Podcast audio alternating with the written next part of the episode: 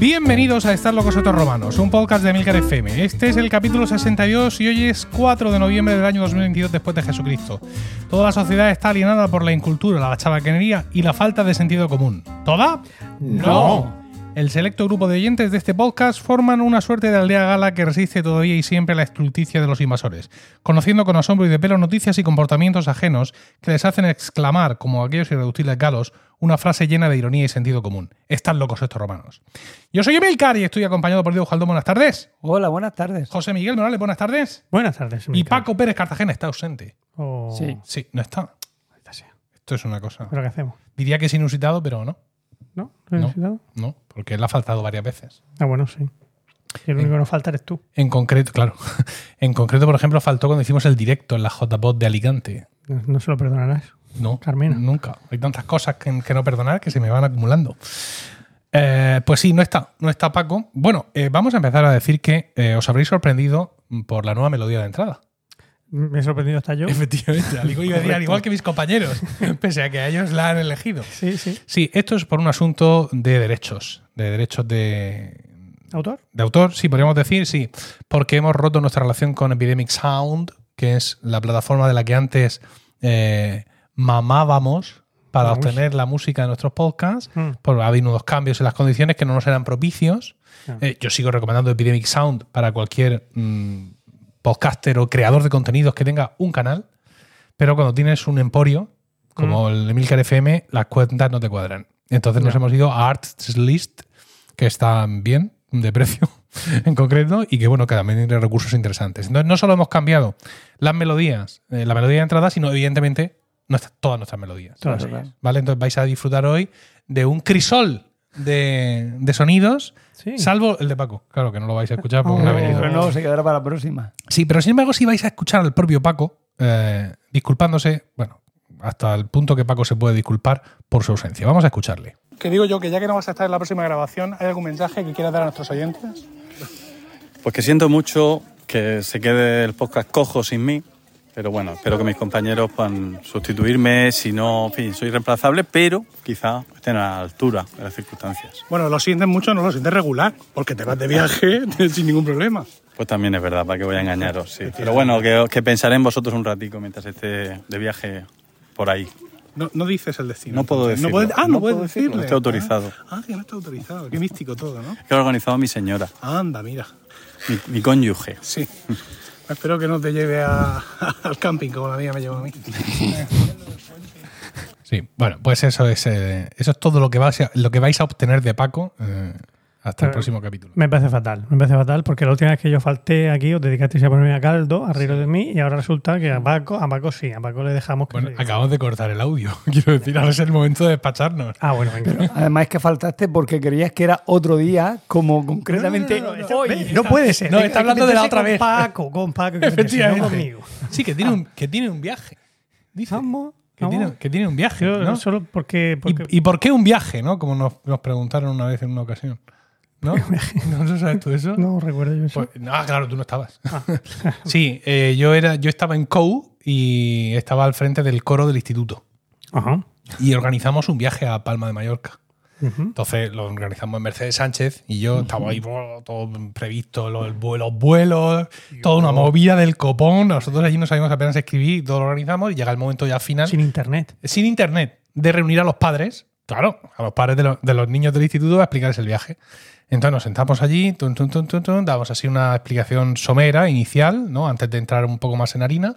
Y en un momento dado levanta la mano eh, la madre de Amaya, ¿vale? Y dice, ¿por qué un viaje?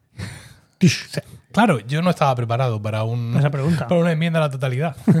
Al igual que Paco, sí, ¿no? O sea, porque ¿te vas de viaje? Sí, sí, me voy de viaje. Pero entonces el podcast, chico, yo qué sé. No, es, al final son grados de compromiso. Ya, Ya está, es simplemente eso. está claro. Algunos se van de viaje y otros traen huesos de santo, José Miguel. Muchas Ah, gracias. ¿no? Sí, sí. Sí, ahora los probaré cuando no esté hablando. Es que eso ocurre en algún momento, claro. si llego a callarme. Bueno, pues Paco, mal.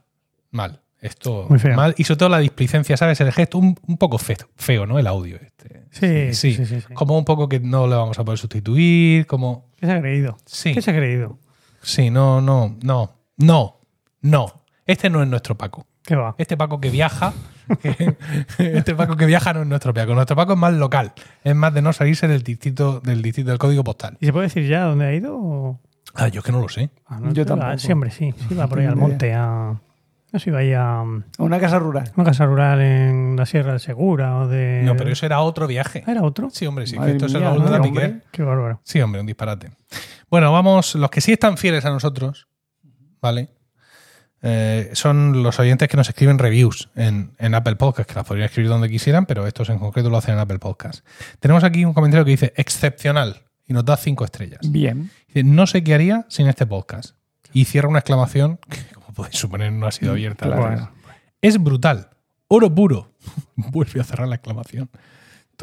Dice, seguir. Infinitivo. Así. Y cierra otra exclamación. Y pone un icono que voy a acercarme porque veo menos con un gato escayola.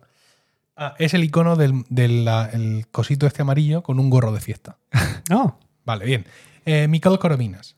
Miguel Corominas. Fantástico. Muchísimas- Muchas gracias. Muchas gracias, Muchas sí. gracias. Sí, pese, pese a cómo has violentado la, Los signos de exclamación. los signos de exclamación, yo creo que lo hacen a caso hecho. Hay alguno, hay alguno que lo pone, ¿eh? Cuando Sí. me escriben en general me dice cierro signo de exclamación Sí, que lo nunca ponen, fue abierto a la maldad de la gente. O sea, te estoy haciendo daño a caso hecho. Entonces, venga, vamos con, gracias, Miquel. ya con un habitual, con Virgilio en su comentario mensual. Dice, nadie se debería perder este podcast. Ya no se puede pedir más. Además de lo buenos que ya erais, hacéis propósito de enmienda y esta temporada nos daréis 11 episodios. Eso está ahora mismo un poco en el aire, ¿eh? Virgilio, pero bueno. Y encima, además de la cultura y la diversión, nos llegáis al corazón con anécdotas familiares. Muchas gracias por todo. Gracias, gracias, gracias. Virgilio Fernández, fantástico. Muchas gracias, Virgilio. Un besote. Sí, y vamos a empezar, si os parece, ¿no? ¿Sin más dilación? Sin más dilación. Pues venga. Empezamos.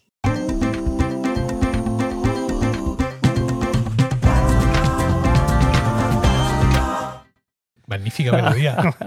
un, con un final un poco abrupto. Eh, ¿puede sí, ser? Ha pero- no es- Los no es- tenorcillos esos en, to- en todo lo suyo. Sí, no es una melodía cortada, ¿eh? ¿Ah, sí? Alguna de las vuestras sí sabéis que la hemos cortado de una pieza más grande, pero esta no. Esta acabó así. Esta sí, está. A callar. Efectivamente.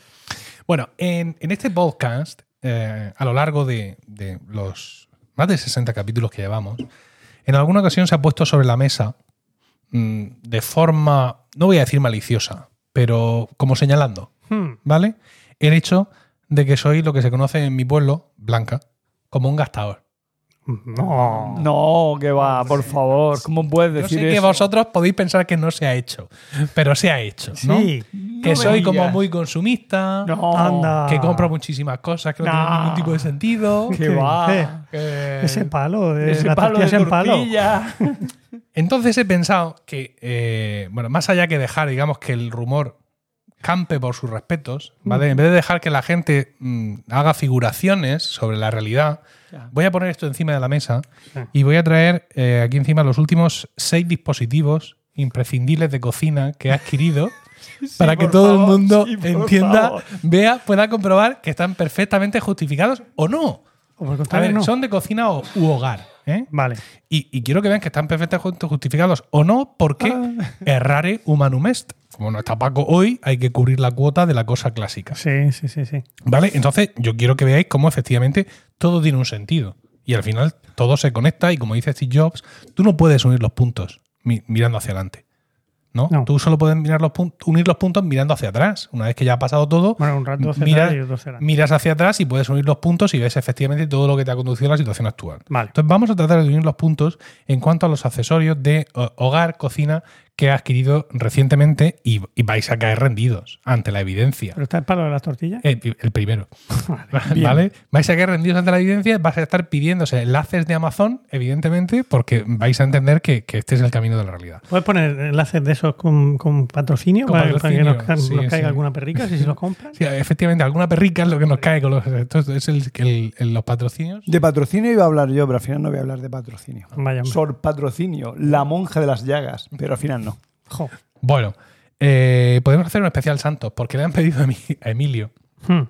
que mm, va a religión en el instituto en contra de mi voluntad.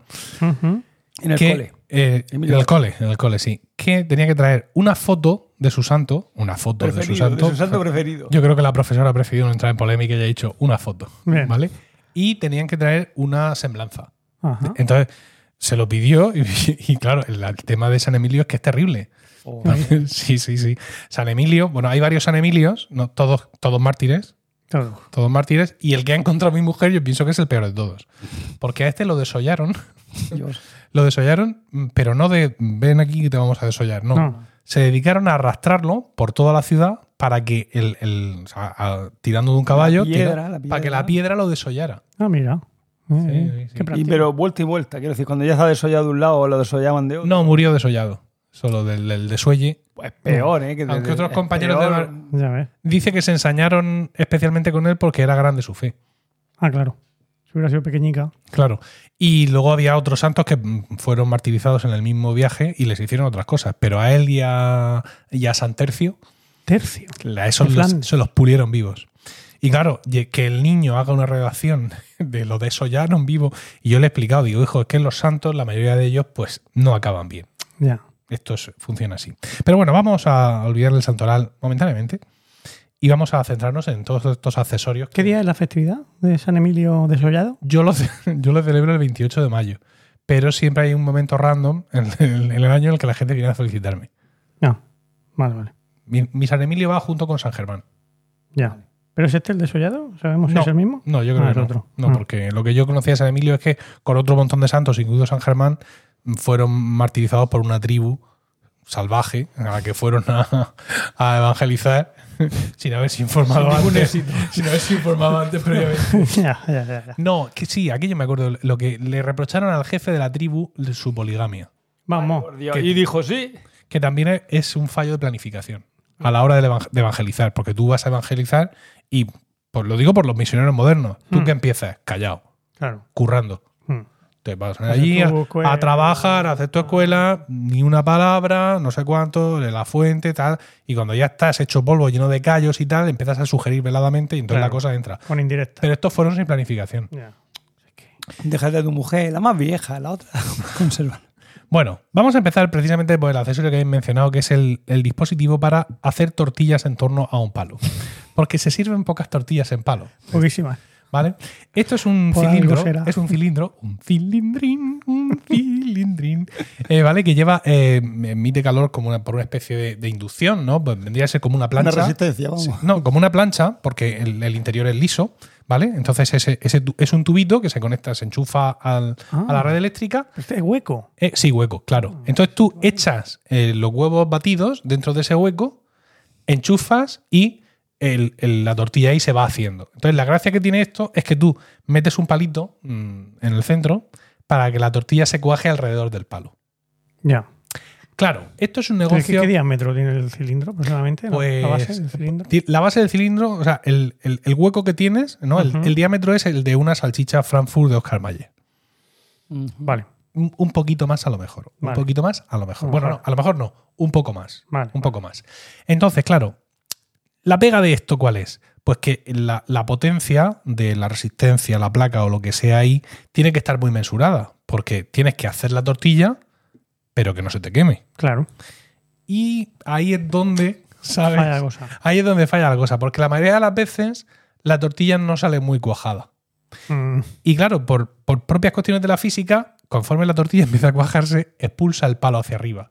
Con lo cual, pues tú te puedes ver, o sea, tú estás ahí mirando, está el palo torcido, tú, tú sujetas el palo con el dedo para que no se tuerza. Cuando ves que la tortilla empieza a cuajarse, ya sueltas el palo, porque ya ves que se queda mm, en el centro, que todo a ti te interesa, y de pronto ves como el palo va subiendo, va subiendo, y tú piensas que es que la tortilla va saliendo. Ah. Pero no, sale solo el palo, porque la tortilla expulsa el palo. Entonces, sujetas el palo, pero claro, ya es tarde. Ya, Ya. es tarde. Cuando consigues sacarlo todo junto, la tortilla adquiere como cierto tono de derrota, ¿no? Se vence así hacia la izquierda, en una circunstancia que hombres pues, de determinada edad ya vamos viendo, ¿vale? Hace así como a la izquierda y encima, y disculpadme porque no quiero ser grosero, como no termina de cuajarse por dentro, gotea un poco por arriba. Esto ya lo expliqué, además creo que con esta misma eh, paralelismo en Emilcar Daily, con lo cual los oyentes del Daily que me disculpen la, la reiteración. Yo dije, bueno, vamos a seguir intentándolo, ¿no? Sí. Porque a lo mejor la cosa es meterle más huevo o menos huevo, o ponerle más aceite o menos aceite. No he dado con la combinación ide- No, claro. ideal. Claro que no. ¿Qué es lo que hice? Digo, voy a meter una salchicha.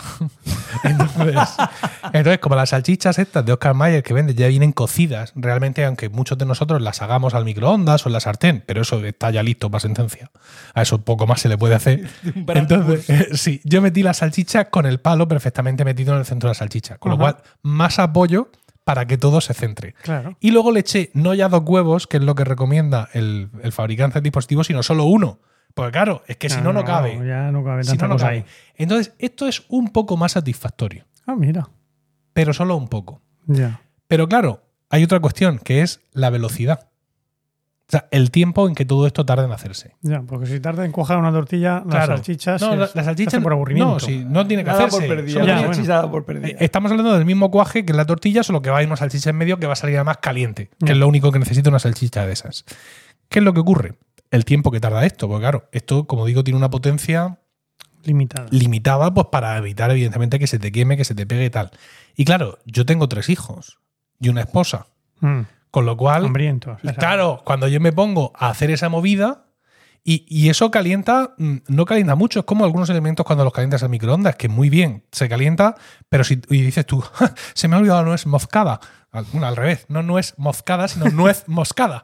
Y cuando te levantas y vuelves, ya está frío otra vez, ¿no? Ajá. Pues a esto le pasa lo mismo. O sea, se cuaja, pero enseguida se enfría. Con lo cual lo dices tú, bueno, yo me pongo a hacer palos con salchicha y tortilla a las 8 y conforme. No, no, es como un estrés continuo. Ya. Entonces le dije yo a mi mujer, la solución está clara. Tirarlo a la basura. No, y tirarlo no, pero hay que comprar el otro accesorio, ¡Hombre! porque este es una- el que yo tengo es individual. Pero hay una versión que son cuatro a la vez, Madre mía. los que te hace. ¿En Y ent- entonces, claro, yo dije, esto es, esto es lo que hay que comprar. ¿Y pues tu te dejó? No, ¿te lo puedes creer? Menos mal. Madre mía, menos mal. que No te- quiero, no quiero ser machista, pero qué raras son las tías.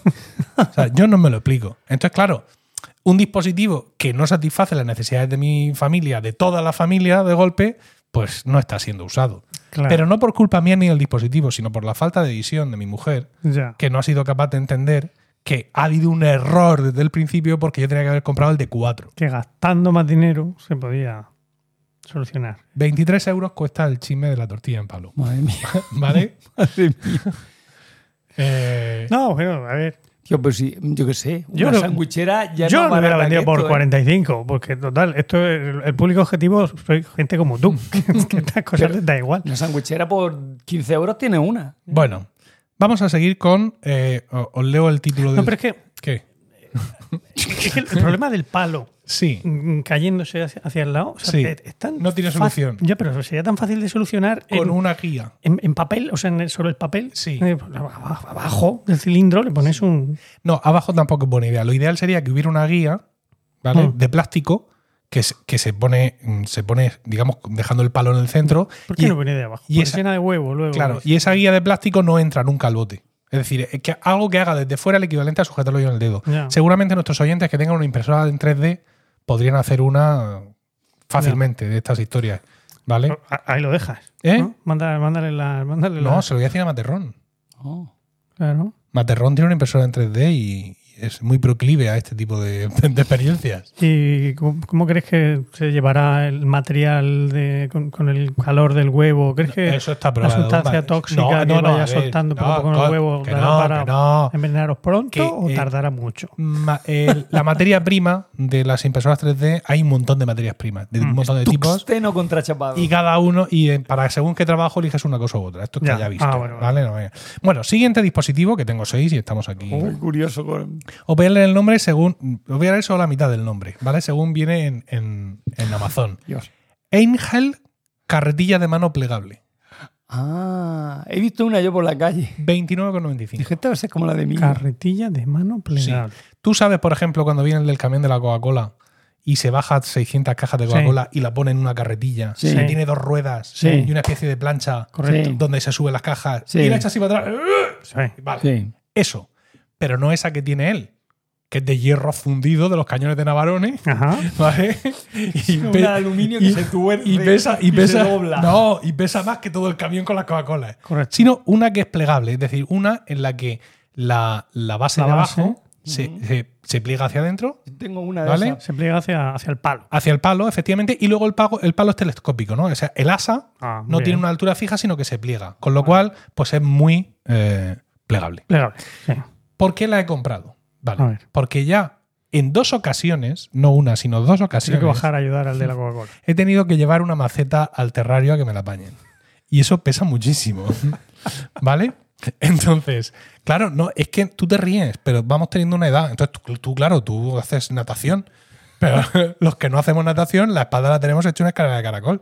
Entonces, yo no estoy dispuesto a jugarme. Yo tengo una carretilla de esas para hacer para llevar la piragua. Que tengo una piragua plegable de esa de, inflable del de galón y Sí. lo uso. Bueno, Que me compré en el chino. vale, pues entonces, esta carretilla Angel, carretilla de mano plegable que cuesta 29,95, A pesar que estaba aquí. es una puta maravilla. ¿Por qué? Porque, claro, una vez que la tienes, la usas un montón, ¿no? Hace poco aquí hemos estado haciendo reorganización de muchas historias. En, en el verano, Rocío y yo arreglamos los tres trasteros, ¿vale? El, el armario del patio, el trastero del primer sótano y el del segundo sótano, donde teníamos un montón de cosas. Y claro, la carretilla nos ha venido espectacular para subir y bajar historias y, sobre todo, para sacar cosas a la basura. Con lo cual, esto de primera necesidad. De hecho, le regalamos uno a mi cuñado Paco. ¿vale? Que eh, aunque su cumpleaños es en agosto, le adelantamos el regalo porque estaba a punto de hacer, un- de hacer mudanza en su costumbre. Ah, Entonces le regalamos la. Bueno, emocionado. ¿Por qué? Porque él sabía que necesitaba el accesorio y estaba sufriendo porque se la iba a tener que pedir a su padre, mi suegro, sí. que tiene una como la del señor de la Coca-Cola. Porque pa, para estar ahí en la huerta, llevando cosas por ahí para abajo, no necesitan, no, que se pliegue, que no sé qué. No, tiene allí sitio de sobra. Y claro, decía mi cuñado, madre mía, esta cosa que es gigantesca, a ver cómo me la traigo y tal. Y claro, cuando le regalé esto, el tío encantado. Qué bien. Bueno, ¿Y venga. cu- cuánto sobresale la...? La base. La base, La base. eh, podríamos decir que sobresale como un palmo y medio. Es suficiente para cualquier cosa que tengamos que trajinar nosotros en casa. Para tu piragua no lo sé. No, porque mi piragua sobresale como Claro, tu piragua es que es una piragua. cosas así. Las cajas estas típicas de plástico donde metes la ropa de, cam- de- de hacer el cambio de la ropa, Sí. las puedes llevar con eso. Sí, claro. A ver, pensad un poco, mm, que yo no soy muy dado a eso, a las leyes de la física. Realmente tú no necesitas que la, que la superficie de abajo ocupe toda la superficie No, no, de no. la cosa. Simplemente la inclinación que El tú le centro de des. gravedad. Claro, cuando tú eches a andar e inclines la carretilla hacia atrás, que la inclinación sea suficiente para que aquello no se vaya a la puta. Hmm. Así que, fantástico. Angel, carretilla de mano plegable. Va a dejar enlace. Pues no pensaba, pero lo voy a dejar. Déjalo, hombre, Ojo. porque la, carretilla a lo mejor me interesa. Sí. Ojo a los impacientes porque hay una carretilla, habrá mil, ¿no? Pero hay una en Amazon en la cual las ruedas no son fijas, sino que también se pliegan hacia adentro. Oh. Pero no. No, no, no. No, no. porque Pero- pierde, pierde mucha consistencia todo el conjunto. Mm. ¿Vale? Eso está muy bien, pero reduce mucho la capacidad. O sea, por supuesto, los kilos que soporta son bastante menos, que te lo pone ahí el fabricante, y es mucho más endeble. Nada, nada. ¿Vale? Es decir, no. aunque las ruedas fijas ¿Qué gana? pueden ¿Qué ser gana? un, ¿Cuánto peque- espacio gana? un pequeño inconveniente para su almacenamiento, pero muchísimo mejor. ¿Dónde va a parar? Pero tú no tenías un carrito ahí para llevar las cosas. Sí, pero no es lo mismo. Es decir, yo tengo un carrito, el, tipo, el tipo carrito que se ve en, en las series norteamericanas donde van los niños montados, ¿vale? Un carrito así rectangular, con cuatro ruedas que bailan, Sí. pero eso no es tan consistente y no es tan manejable, Ah, ¿vale? Y bueno, que no, que no vale para lo mismo. Hacen falta las dos cosas. vale, vale. vale, seguimos. Colchón hinchable Intex No Dura. Beam Standard Deluxe Deluxe. Pillow. Pillow. Pero, 56,95. ¿qué te costó el otro? ¿Qué otro? Que no lo has dicho. El carretillo. Lo he dicho, 30 pavos. 29,95. Bueno, Venga. 56,95 este colchón hinchable Intex Dura Beam Standard Deluxe Pillow. ¿Por qué un colchón hinchable? Con- Como una almohada. Por ahí de pillow. Sí, bueno, porque Mira. la forma del colchón hinchable le han puesto una almohadita. ¿eso por qué? ¿Por qué? ¿Por qué? A ver, yo eh, Pero cuando Rocío te manda a dormir fuera porque te has querido comprar otro iPhone. no, no. Eh, a ver, nosotros tenemos tres hijos, como ya he dicho varias veces, y claro, pues tiene cada uno su cama, evidentemente. Y eso no. Derroche. Claro, nosotros antes teníamos una cama accesoria debajo de una de las camas de ellos. Y cuando venía la prima a dormir, o un amiguito, o no sé cuántos, pues se sacaba esa camita de debajo y, y ya está. Listo. Ahora esto no puede ser, porque las camas de Emilio y de Miguel están enfrentadas una a la otra, con lo cual de abajo no puedes sacar otra cama, pues no te cabe, y debajo de la cama de Isabel lo que hay es almacenamiento necesario en esta casa. Con lo cual no tenemos una cama adicional para que alguien se quede a dormir. Entonces, esto se soluciona con el colchón hinchable Intex Dura Beam Standard Deluxe Pillow. Pillow, no un pillow. Pillow. Pillow. Que se lo Interesa- endiña al que viene. Claro, interesante. Se, se, se hincha enchufándolo al enchufe. Ajá. Ah, tiene el Sí, el Lidl había uno también. Incorporado. Lo enchufa y tiene un- una llave donde tú le dices inflar o desinflar. Ah. Porque esto también es importante, porque esto es grande. Quiero decir, el colchón es de largo, creo que era 1,90, eh, con lo cual, pues aun por mucho que lo pliegues, es algo que te va a ocupar sitio. Entonces te interesa desinflarlo, pero hasta la, deshid- hasta la ¿Y de deshidratación. ancho? ¿Eh? Uno, 1,35 será. ¿de- sí. ¿De matrimonio? Matrimonio. No, no, no, entonces no, de menos, De eh, 90. individual, 90. sí, de 90, sí, efectivamente.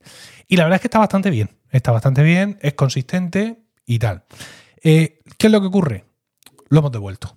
Oh, Sí. Se ha pinchado. No, lo hemos devuelto porque eh, lo compramos porque entendíamos que lo necesitamos, pero lo hemos devuelto porque en el transcurso de reordenar los armarios hemos encontrado el que nos compramos hace siete años. Ah, hombre. Porque nosotros ya compramos un colchón hinchable Intex Dura Beam estándar Deluxe Pillow ¿Ah, sí? hace siete años. ¿El sí. mismo? sí, pero no lo encontrábamos. Vale, Entonces no sabíamos, ¿se lo habríamos dejado a alguien? Le preguntaba a mi hermana, oye, ¿tú lo tienes? No, mi hermana no, yo tengo el mío. Claro, mi hermana tiene el suyo propio porque no somos animales, Claro, ¿no? ¿Vale? Se lo dejado a mi suegro, no mi suegro, ¿para qué? Si tiene la casa llena de camas por todas partes. Y decidimos, pues mira, algo ha pasado. Algo ha pasado. Lo que sea. Vamos a comprar un nuevo colchón hinchable Intex Durabin estándar Deluxe Pillow y ya está. Y, cuando, y nosotros lo compramos, lo inflamos, vimos que funcionaba, lo guardamos y tal. Y le dije yo, digo, vamos a guardarlo en su caja. Porque como vamos a ordenar los trasteros, lo mismo nos encontramos una sorpresa. Y este aquí que no lo encontramos. Eh, todo- ahora todo, todo cuadra. Gracias a la carretilla habéis encontrado la, la pilo, efectivamente. Y además le, se lo puse a Amazon en la nota de devolución. Y dice, ¿por qué motivo por el cual lo devuelve? Digo, porque he encontrado, he encontrado el que me compré hace seis años, número de pedido, tal, tal, tal, tal, tal, tal. Solo por imaginar la risa del, del amazonita que leyera la, la nota, merece la pena. Bien, eh, ya os digo, aunque haya devuelto esta unidad, pero el, Sí, el primero- Sí, el, pr- el primero está vigente. ¿Cuánto, además, cuánto te costaría el primero? eh, pues lo puedo mirar. No, no ahora, No, pero sí, por, por supuesto. Una de las cosas buenas y malas que tiene Amazon es que tu historial de pedidos es infinito. Ya. Puedes ver lo que has pedido en toda tu vida. Madre mía, el tuyo sí que tiene que ser Y además, infinito. pero, ser escúchame, infinito. pero es que además te puedes descargar un, un CSV con todo eso. Madre mía. ¿Sabes? O sea, Pero porque si no ir- tienes disco duro. tú. Ir viendo página a página, dices tú, bueno, pues sí que hemos comprado cosas. Pero cuando tú te bajas un CSV, que es como un Excel, pero, pero de pobres, y lo procesas y tal, y lo ves, y haces los sumatorios, y entonces todo eso, ahí ya sí que no tiene escapatoria. Uf. Bueno, eh, ¿El colchón es así de terciopelillo? o- Sí, Ah, sí, Porque es deluxe. Claro. claro. No, nosotros le ponemos su ropa de cama. Hace poco ha venido una niña aquí a dormir con Isabel, y claro, metimos el colchón a la habitación de Isabel. Claro. Y fiesta mayor, pues tú imagínate. Ahí con el deluxe. Súper contentas. Sí. Bien, vamos a seguir porque el mundo de las tortillas da mucho de sí. ¿En ¿Vale? Sí. Vamos a hablar del Microwave Omelette Le Coué. Le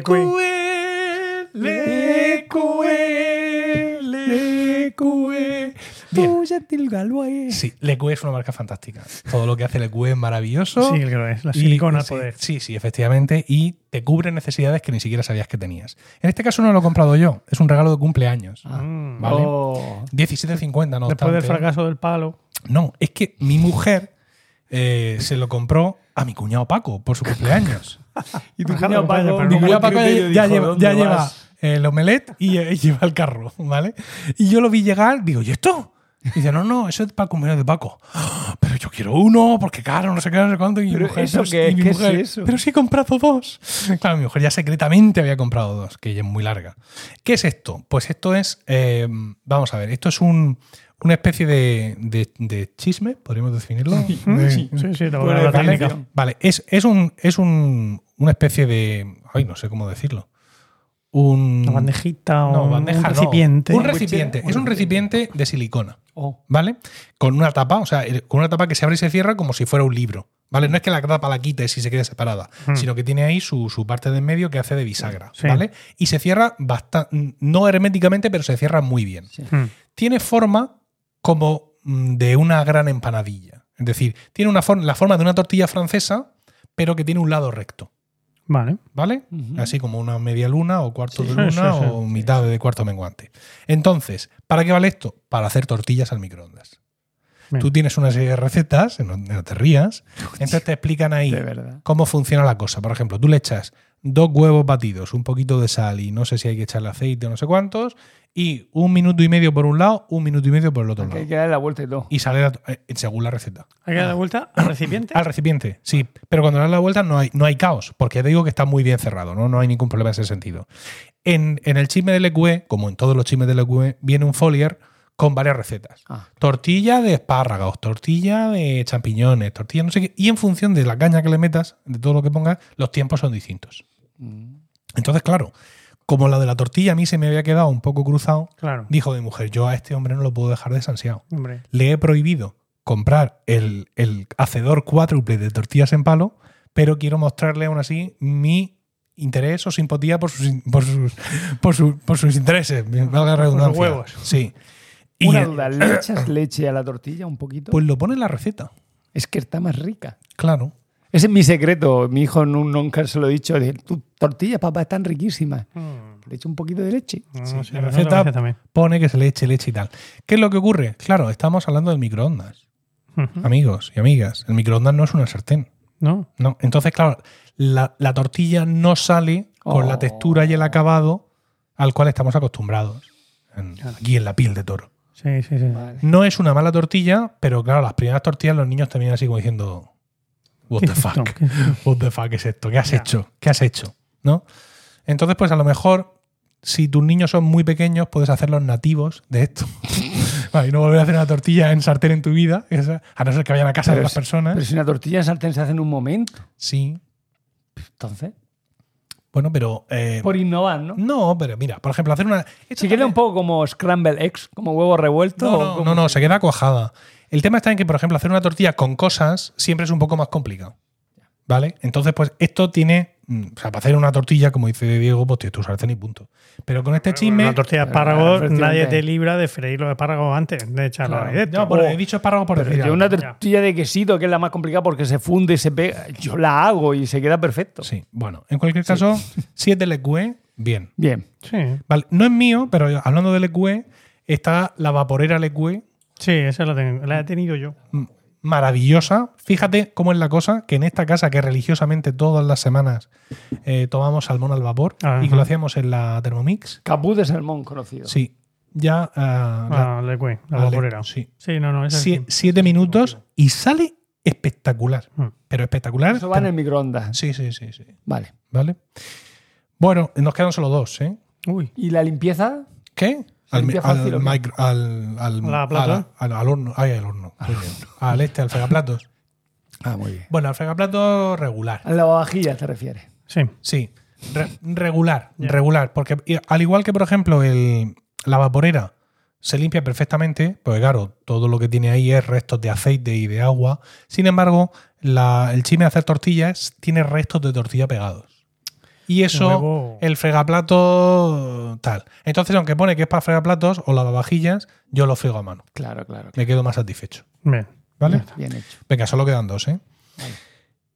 Bosen Kitchen, envasadora al vacío domésticas, domésticas, 4 en 1, envasar al vacío, máquina con cortador de película para alimentos, fresca, envasadora, incluyendo B. Sí. Sí, la has comprado Eso, en. eso es de AliExpress, ¿o en qué? AliExpress. No, casi, no, no, es todo de Amazon. Eh, menos, evidentemente, la máquina de hacer eh, tortillas en un palo, que eso es una de estas estafas que a mí me gusta, las que me gusta sucumbir en Instagram. Sí. Eh, este dispositivo, 42,23.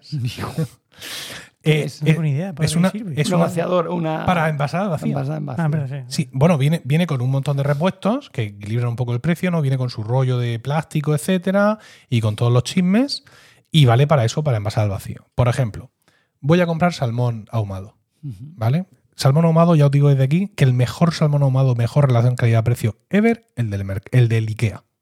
Ikea. Vale. Sí, el del IKEA. O sea, pero mm, si lo tenéis cerca, como en mi caso, en plan, ir a IKEA, comprar el salmón y volver.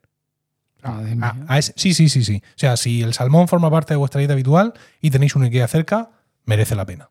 Pero aún así es un chingo de salmón el que compras. Entonces, claro, yo Poquito, por. Ah, mucho, mucho, mucho. mucho, mucho. Ahora, por mucho salmón que yo que mucho yo que imponga en mi dieta, no me como todo el salmón. Entonces, ¿qué es lo que hago? Pues abro el salmón, cojo la mitad más o menos del salmón y la dejo mm, en sus láminas y tal, en un, en un tupper de cristal, que es lo que hacemos ahí, y la otra mitad, la otra parte, la envaso al vacío. A ver, esto lo he hecho una vez, que parece que lo estoy haciendo desde hace 15 años, ¿vale?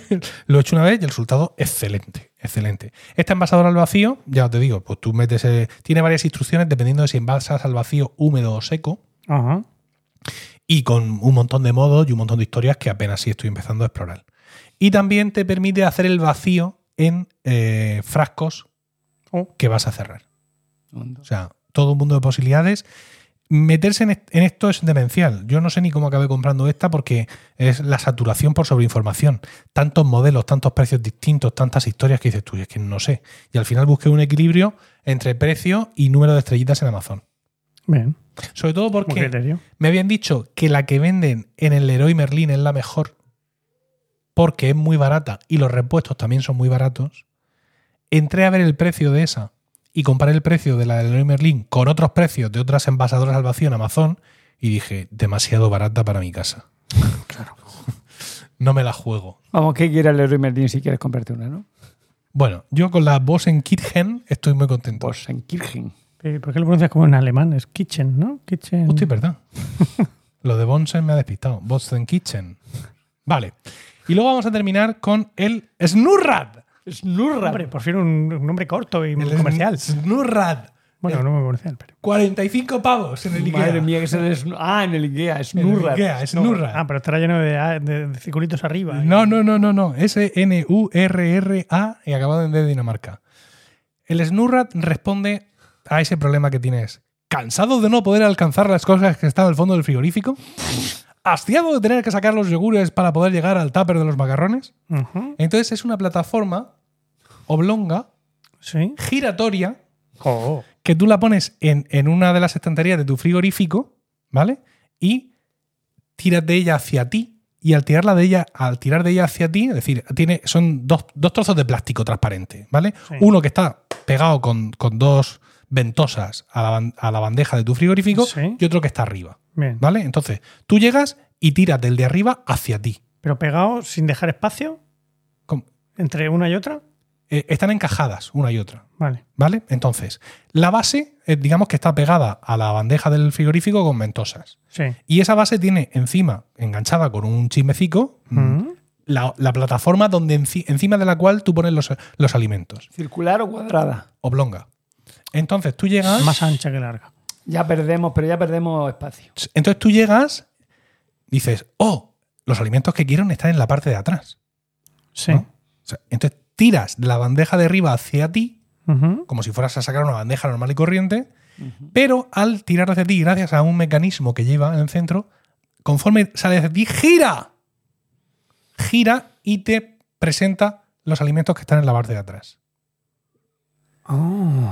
Cuando coges el tupper de los macarrones, empujas de nuevo la bandeja hacia adentro y el alimento que estaba atrás ahora se queda adelante. Ajá. Vuelves, coño, ¿no? Pues de- o canastos, mejor dicho. Sí. Los yogures, tiras y conforme tiras, sale. Y como el movimiento se demuestra andando, lo siento queridos oyentes, pero es el momento de poner en pausa este podcast para acudir a la cocina del hogar Cano Arregui y que mis compañeros puedan ver el Snurrad en funcionamiento. Pero grábalo. ¿Eh? grábalo- y lo subes. Luego a- le pongo una foto o un vídeo o algo. Pero venga, Bueno, vamos. vamos a verlo, sí, Venga, vamos. Vale, ya estamos de vuelta. Para vosotros no ha pasado el tiempo, pero eh, para mis compañeros. eh, Ha sido como un antes y un después. Sí, sí, ver, ha sido eh, tremendo. Antes del Snurra y después del Snurra. Es una Sí. cosa. Sí, no, no, no. A ver. mm, eh, es, un, Es útil, es útil. es un precio un poco excesivo para Sí, dar. sí. Pero, pero- y so- y pero- sobre todo para IKEA. Sí, Sí. eh, de que te esperarías una cosa un poco más razonable. Pero sí, sí, yo creo que esto en este caso. Tiene su utilidad. No es como la, como la esa de palo, pero eso sí, es un poco excesivo. Nos han visto venir, ¿no? Que decían en Asterix. ¿no? Sí, sí, sí. Con los precios, ¿no? Han visto que, que lo, que lo tenían. Vale, lo que sí voy a hacer va a ser grabar yo un vídeo del Snurrad y lo voy a poner en el canal de Discord de Están Locos Estos Romanos. Ahí, ahí. Al cual podéis acceder a través de milcar.fm barra Discord, ¿vale? Para que los compañeros lo vean, lo vean allí. Sí, sí, sí. Pero el Snurrad, ¿eh? Sí, no, Sí, es muy buena idea. Lo que veo, claro, es que es complicado porque el tamaño, Sí. la anchura, Sí. esa oblonguidad que decíamos Sí. al principio, mm, no lo sé. Claro, Es Pe- que pequeño. sí, porque te deja unos espacios a sí, los lados Claro, Efectivamente. espacio. que ya no sabes que. Lo que pasa es que, pero- claro, en algunos frigoríficos, claro, depende de la anchura. claro, efectivamente, lo- en, en la bandeja de mi frigorífico te quedan, en el, yo lo he puesto, digamos, centrado y en, en ambos te queda espacio entre el borde del Snurrat y las paredes. Espacio como, Claro. por ejemplo, para poner, en mi caso, una fila de Coca-Colas. Y dices Mm. tú, esto se podría haber aprovechado. Sí, pues a lo mejor sí, pero entonces ese Snurrat ya no es tan compatible. ¿No hay distintos tamaños? No. ¿Un tamaño único? Es un tamaño único. Es la única pega que le podríamos ver al Snurrat. No, pero sí. Y bueno, pues ya está. O sea, es una, una cosa que, que. O sea, un problema. Un problema que tengo yo en la cocina A ver. que necesito algún, al- al- algún- una mente Un despierta. No. Las especias. Las especias. Yo las tengo las especias en, en un armario. Al final, pues vas acumulando Sí, botes de especias y tienes un montón. sí, Claro, cuando solo hay una filita, bien, porque las Sí. ves todas. sí. Pero cuando empieza un montón de cuatro o cinco filas, luego tienes que estar apartando y la que quieres siempre está la última. Yo por lo tengo arreglado. A ver. Porque mira, yo tengo en la panera, o sea, tengo como una especie de cosa, mm, ¿cómo lo explicaría? Thing. Bueno, tengo como una especie de cajón, pero, pero vertical. Sí. que tú tiras. Abajo tienes la, una, como una bolsa de tela para echar pan Ah, y otras sí, sí, cosas. sí. Sí. Y arriba tiene como una bandejita, Sí. que es pues, pues una cosa de larga, como, Sí. como lo que es la. la- Sí, la panera. esa. y allí se ponen todas las especias. Ya, sí, ahí te caben 10. A ver, he de decirte que esto está resuelto, ¿eh? Sí. Es decir, yo que soy muy aficionado y que el algoritmo de Instagram lo sabe, a todas estas movidas, yo ya he visto varias soluciones para las especias. Lo que pasa que requieren, yo no las puedo usar porque requieren tenerlas en un armario. Ya. Entonces, ¿qué es lo que es? Pues es una especie de snurrat. Hmm. Es una, ba- 30 me caben. una base que está que se pega que se pega al, al- al- suelo del armario, ¿vale? Sí. Con ventosas o con lo que sea, y encima tienes, por ejemplo, pues a- algo circular. No digo ya snurrat que hace el movimiento este como sinuoso, sino una cosa circular. Entonces tú llegas y le das así como un tío vivo y pasan todas delante de ti. Y eso ya tiene. Todas. Los he visto que tienen hasta dos plantas. Claro. Y debe haber de más plantas. Yo- tal vez. A mí se me había ocurrido A ver. que desde aquí hago Sí. un llamamiento a los fabricantes de especias ¿Sí? a que le pongan el nombre encima, en la tapa. Buena Sí. idea. Entonces puedes tener un cajoncito, puedes tener tu, una Mil, de- de- claro. mil, y la ves desde arriba. Sí. No tienes que estar levantando esto que era, no, esto que era tampoco. Porque tú no tienes una DIMO para etiquetar. Yo no he dicho nada de la DIMO porque me parece que esto tendría que venir de obra en las casas. No, no, no tengo. No tenemos timo. No No, manejamos. te- te- te- a ver, te- sí, tengo un, un retu permanente, pero Reto. Bueno, pues creo que con esto ha quedado demostrado que no es una cuestión de ser un manirroto ni de ser un consumista, No. simplemente de cubrir necesidades vitales en el desarrollo de una familia, básica. como yo estoy haciendo. Bueno, la tortilla eh, eh, veo que, co- que cobra en tu vida un gran, Y sigue sin una gran solucionar. importancia. Sigue sin solucionarse ese problema. Sí, sí, efectivamente. Se solucionaría con, una, con, con lo que viene siendo una sartén. he, de decir, he de decir también que Lecue tiene un chisme para hacer tortilla española. Pone Spanish omelette. Uy. Pero claro, eso ya es, eso ya jugar a ser Dios. Sí. Porque yo no, una tortilla mm, de patatas, no ya calentada como las del Mercadona, que están bastante bien, Bueno. sino hecha en el microondas. No, ¿verdad? Mm, bueno, no, no creo. No lo sé. Mi suegra hace las patatas en el microondas. ¿Sí? Las patatas de la tortilla de patatas Ah, Bueno, mi mujer las hace en también. el microondas. Con, en la vaporera del EQE. Tiene una receta buenísima. Ah, mira. Mm. Sí. Bueno, explorar este tema de la tortilla de patatas porque aquí pues también puede haber un puede haber o, o, digamos un punto de inflexión en nuestra civilización Sí, o un aviso navegantes no vayáis por este camino sí. porque al final todo lo que se haga siempre es productivo Muy bien. pues ya está bueno, ni más ni menos allá. seguimos Vale. con José Miguel Sí. a ver su música ¿Cuál era mi música? venga a verla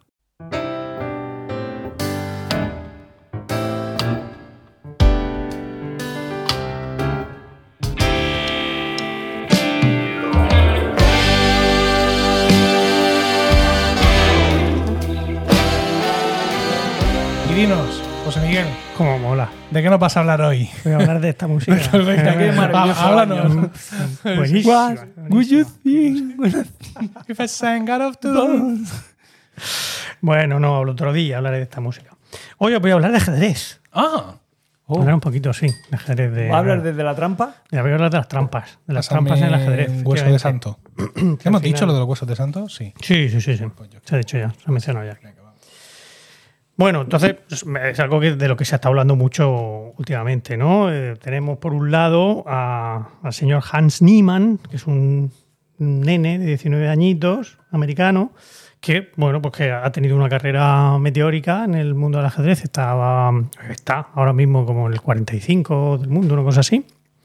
Eh, y eh, tenemos ese mm, enfrentamiento que tiene ahora con, con Magnus Carlsen, que es el actual campeón del, del mundo, que lleva cinco años consecutivos ganando el, el campeonato mundial de, ajedrez. Y bueno, pues resulta que este señor, el campeón del mundo, Carlsen, pues ha acusado a, a Niemann de hacer trampas. Bueno, todo empezó en, en septiembre, a principios de septiembre. Pues Carlsen, el campeón, perdió contra, contra Niemann en un campeonato en la Sinquefield Cup, ¿eh? que se celebra en, San Luis. Y bueno, perdió esa partida, pero no, no es un campeonato de estos como. O sea, que en el momento que pierdes una partida ya te eliminan, ¿no? Es una, no sé cómo funciona, es una especie de liguilla que perdió, pero eso no eliminaba automáticamente al, al Carlsen, ¿no? Pero sin embargo, Carlsen, eh, después de aquella partida, decidió retirarse del torneo.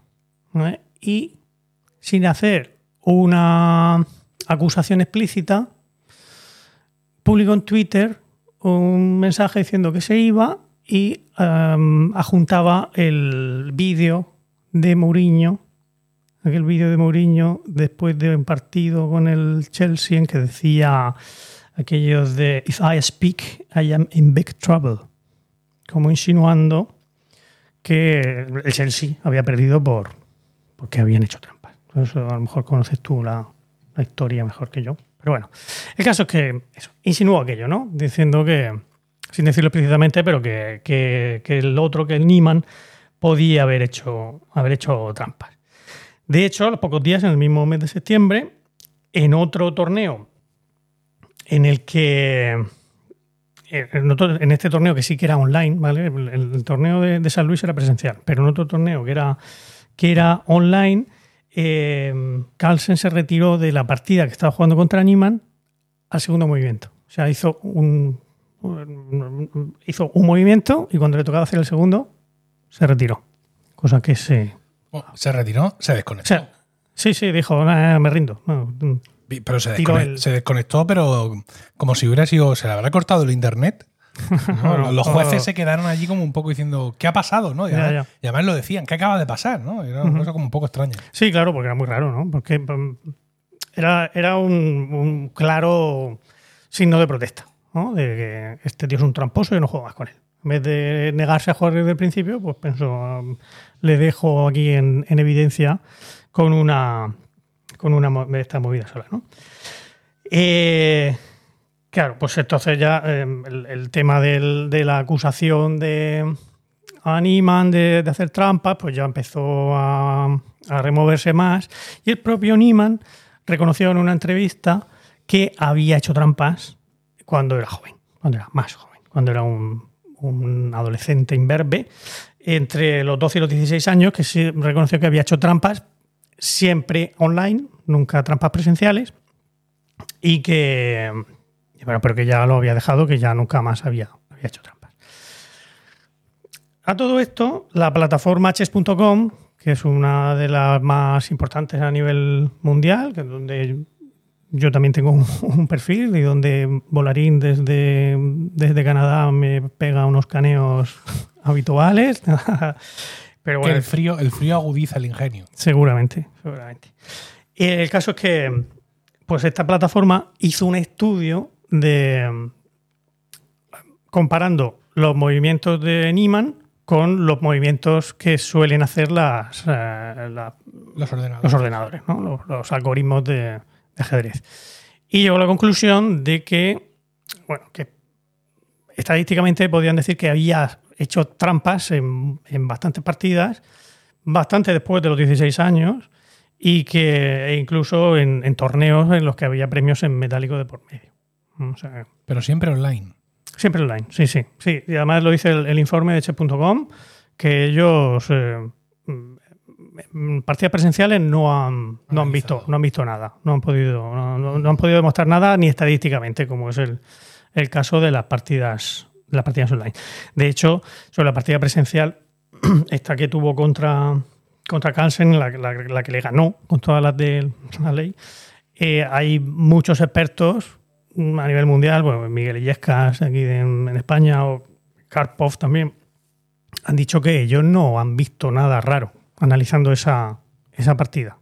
Que según ellos no hay, no, no tendría, no, no, no ven indicios de que haya, de que haya habido trampas en esa partida. ¿no? Em, claro, la cosa es el- lo que también ha sido mucho la comidilla, es el tema de cómo podía haber hecho trampas Niemann en esa, en esa partida. Porque salió por ahí alguien, se le ocurrió decir que lo que había hecho este señor era introducirse unas bolas por el ano y que a través de, de esas bolas, eh, pues un equipo, su equipo, le, le mandaba las jugadas Con Morse. Con Morse le mandaba las jugadas a, al o Morse con lo que fuera. Ya que, ya que te pones a montar ese, pues pues pones otro, otro- cualquier código que te diga este es el rey, este es el peón de tal, y este es el, el caballo de dama, y este es la torre de rey, ¿no? Todo eso a base de vibraciones en el culo. Sí. Sí. Que, Sigue. que- Tienes mi atención. y vosotros, ¿pero existe ese dispositivo? ¿Existen esas bolsas anales que vibran a la, seguro a la- que sí. a la petición, bueno, que vibran desde, desde lejos? Pues, a ver, mm, off the shelf, como se dice en estos casos, es decir, comerciales, no. Pero dijo, entonces vinieron los de Ada, Adafruit Industries, que son unos señores que se dedican a hacer hardware open source Sí. con cosas con Arduino y con, con Raspberry Pi y todo esto. Dijeron, vamos a ver si se puede hacer.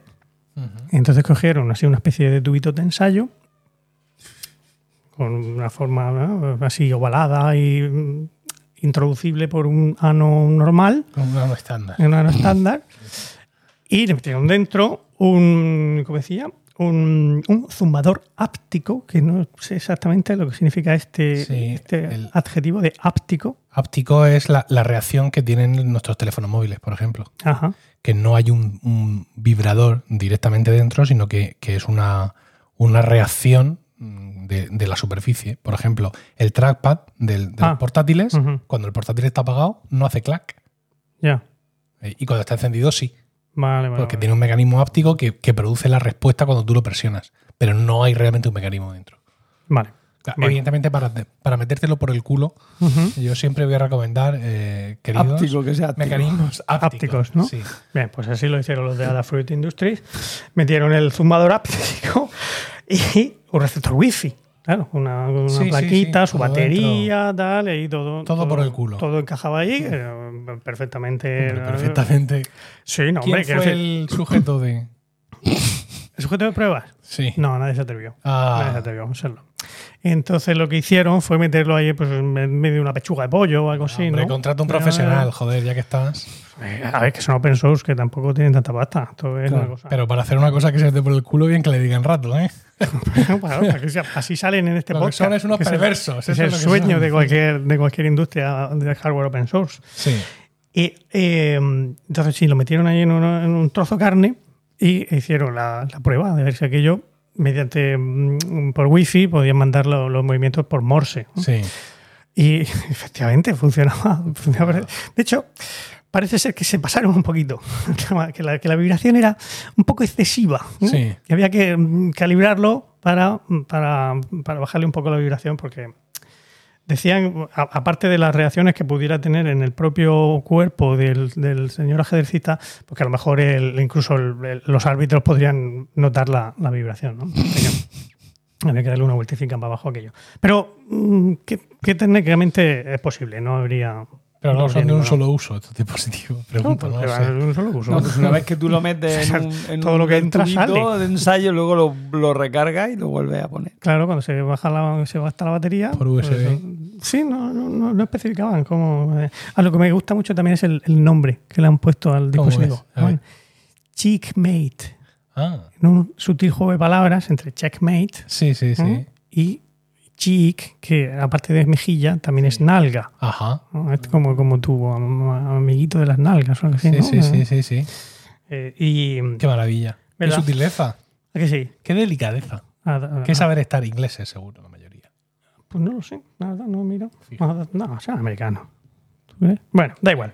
El caso es que, bueno, a ver, lo que dice la, también la mm, gente es que mm, todo esto está muy bien, es muy gracioso, pero poco probable. O sea, porque para, eso ya te pones un, un, un mini auricular, un micro auricular en la oreja, que ya los hay que no se detectan con detectores de metales, que ya los utilizan en, en estos campeonatos, y no tienes que andar haciendo estas an- analidades. ¿no?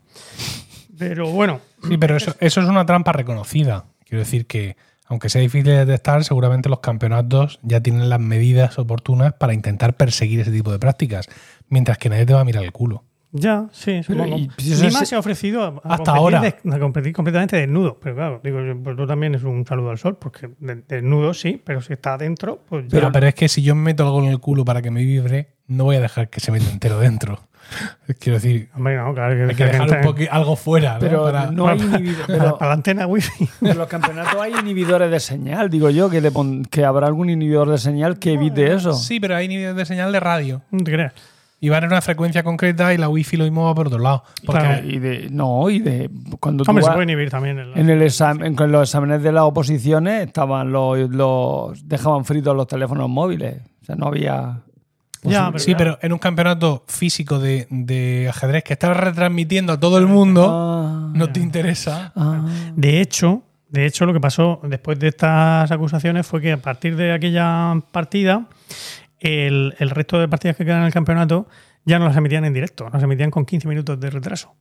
Para Para- poder. Para evitar este tipo de cosas, para que si había alguien sí, para que la- avisándote desde la, lejos. La emisión no se haga desde ahí, Claro. sino que se.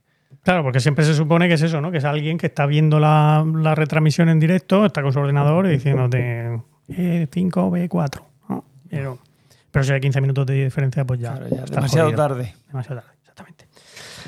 Eh, pero bueno, ahora claro, Niemann se ha querellado contra Carlsen, contra chess.com y contra mm, bueno, contra otro mm, La Sakamura, diócesis- me parece que la era. diócesis de Cartagena. Exactamente. Le pide no menos de 100 millones de, de Ah, sí, dólares. sí, Y claro, les acusa, dice que, que Chess.com y Carlsen están ahí a partir un piñón porque Carlsen quería comprar, o sea, no, al revés, Chess.com quiere comprar la aplicación de, de ajedrez de, de, este- de- de Carlsen. Carlsen, que es eh, Play Magnus, se llama. Por lo visto están también a, a puntico de caramelo. Y que por eso pues quería. Claro, no podía Chess.com ahora arriesgarse a que, a que le chafen a, a su maestro Ya. favorito. Pero bueno, claro, esto. Las trampas en, en el ajedrez pues no, No son de esta- ahora. no es la primera. No No, son. es la primera. no, efectivamente. Podemos remontarnos poco a poco A a. la China. No, vamos, vamos- vamos de atrás para adelante. O sea, de, de- de adelante para atrás. Vale. El año 2015, Sí. En el, en el Open de Dubai pues había un señor georgiano del que no voy a aburrir con su nombre, Burkanache. eh, ese, que, que- Yo que se me lo he inventado. ¿eh? que da la casualidad de que cuando estaba en, una, en, en- en su partida con un armenio, del que tampoco voy a decir que es su nombre, eh, se, mm, de repente le da muchos apretones. Hombre, tenía mucha necesidad de, de- de ir al baño justo en el momento más clave de la partida, dices tú. Los nervios, la ansiedad, pues no, resulta que tenía el tío en el cuarto de baño, tenía un móvil ahí escondido entre el papel higiénico y entonces pues, a través del móvil iba y, y preguntaba y decía, pero no es mío, eso no es mío. Qué, qué burdo esto, ¿no? ¿Verdad? Un poco en 2015. Y, me- y además me cago. O sea que. Hombre, ¿Era el Sí, sí, armenio sí. el que hacía eso o el, El georgiano. el El georgiano. Mm. Sí. Y, y eso decía, no, pero si es que ese no es mío, no es mío. Luego lo vieron y estaba logueado con su cuenta en el, en el Facebook. y o sea, en parece- en, lo- No, pero- en los contactos parecía, parecía yo. Ah, ah. salía él. sí, pues nada. Luego, eh, antes de eso, sí, bueno, pues venga, por ir por orden, en el año 2010, también esto fue bastante sonado en el, en el mundillo este, un francés que se llama, este sí se llama Sebastián Feller, este sí, porque este es más pronunciable. Este Eh, pues, bueno, y también bastante burdo. su capitán, el capitán del equipo, le, le hacía gestos. y el capitán era el que, te- el que estaba conchabado con alguien en Francia, porque esto fue en un, en un torneo en Rusia, se conectaba con, a- a- con su compinche en Francia, que era el que le decía los movimientos que tenía que hacer, y el otro, por gestos, no sé muy bien cómo haría, no sé, sería el, el caballo. El caballo. Um, a- a yo, que serían gestos así con la mano, así con Sí, la cara. como, como en el mus, ¿no? Eh, Pero el Como- caballo. Como, los entrenadores de béisbol. ¿no? El caso es que, bueno, ahí sí que también, también lo pillaron. Y, y- y antes de eso, bastante antes de eso, también es famoso en el año 93 un tal John von Neumann o von Neumann, que curiosamente tiene el mismo nombre que uno de los padres de la informática, es el, que, el responsable de la arquitectura de prácticamente el mm, 99,9% de los ordenadores que, utilizamos hoy en día. Pero bueno, no era ese, sino un señor que además mm, resultó que lo hacía un poco de que no tenía ni puñetera idea de ajedrez, no sabía ni los movimientos y, y se apuntó a un, a un campeonato importante y, y claro, empezaron a ver cosas raras los, los jueces cuando jugando contra gente muy buena, pues hacía unas jugadas geniales y de repente pues la cagaba, hacía un movimiento malísimo. Y es que resulta que eh, tenía a un amiguete eh, por allí cerca que con un móvil o algo así, bueno, en el año 93, no sé ni, ni cómo se lo decía, le dictaba los movimientos que tenía que hacer. Ya te digo que no sabía ni mover al caballo. Y el, y el tío se lo, se lo dictaba, pero a veces fallaba la comunicación. sea, la comunicación, el otro pues hacía lo que había entendido, lo que podía, y así se le, al final se, se descubrió el, el plumero. Y ya por último, voy a hablar de, lo que sería el,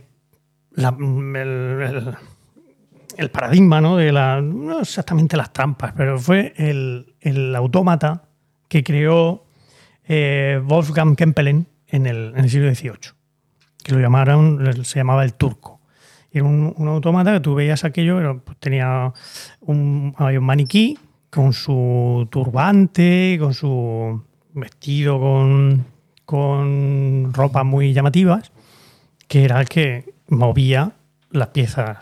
Él, él movía sus piezas, ¿no? Sus propias piezas, y pues un jugador, el otro jugador, pues se enfrentaba, se enfrentaba con él.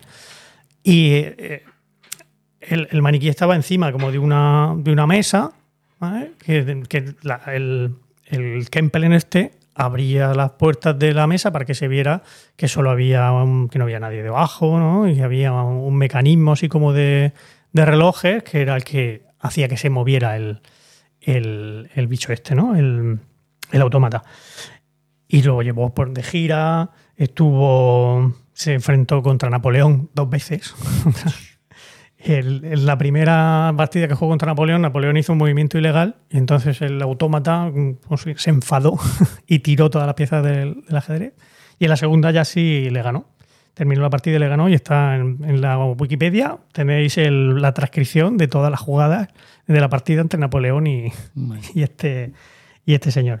Le ganó también a Catalina la Grande, parece ser, a Benjamin Franklin e incluso a Charles Babbage, que el, este señor lo he traído yo aquí a este, a este podcast porque fue uno de los primeros, de los, de los verdaderos primeros padres de la computación, porque en el siglo XVIII diseñó una máquina capaz de, de hacer la, la máquina analítica, que era pues, el primer protoordenador que, que se utilizó. En el capítulo aquel que le dediqué yo a Ada Lovelace, que era la madre de la programación, pues el programa que hizo Ada Lovelace fue para, esta, para esa máquina. Y también le ganó a, Charles Babbage. ¿Cómo funcionaba la cosa? bueno, pues parece ser que pese a que cuando abrían las puertas ahí debajo no se veía nada, pues lo que había era un juego de espejos, así como las el, como las máquinas estas que yo contaba en la semana pasada del, del- del Museo de la Magia, ¿no? Te ponían un- unos espejos colocados de, de cierta manera que tú abres y parece que no se ve nada, ¿no? Te, te invisibiliza lo de dentro.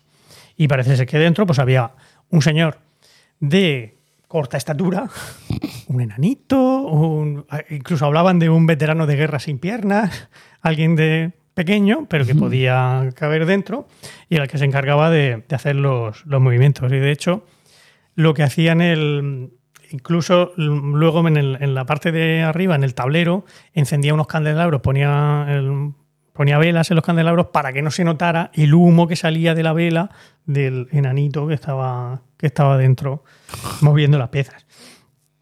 Este, bueno, la máquina, ya os digo, fue a finales del 18 cuando la, cuando la creó el Kempelen. Y luego él murió, el Kempelen murió y la máquina, pues, en primera instancia la compró Johann Metzel. ¿Te suena a ti Johann Metzel, dijo José? No, no- no es una pregunta trampa, es por si, por si lo conocías. no, no lo sé. este señor- mejor si me da alguna pista. Ahora cuando te diga a lo mejor te, te suena.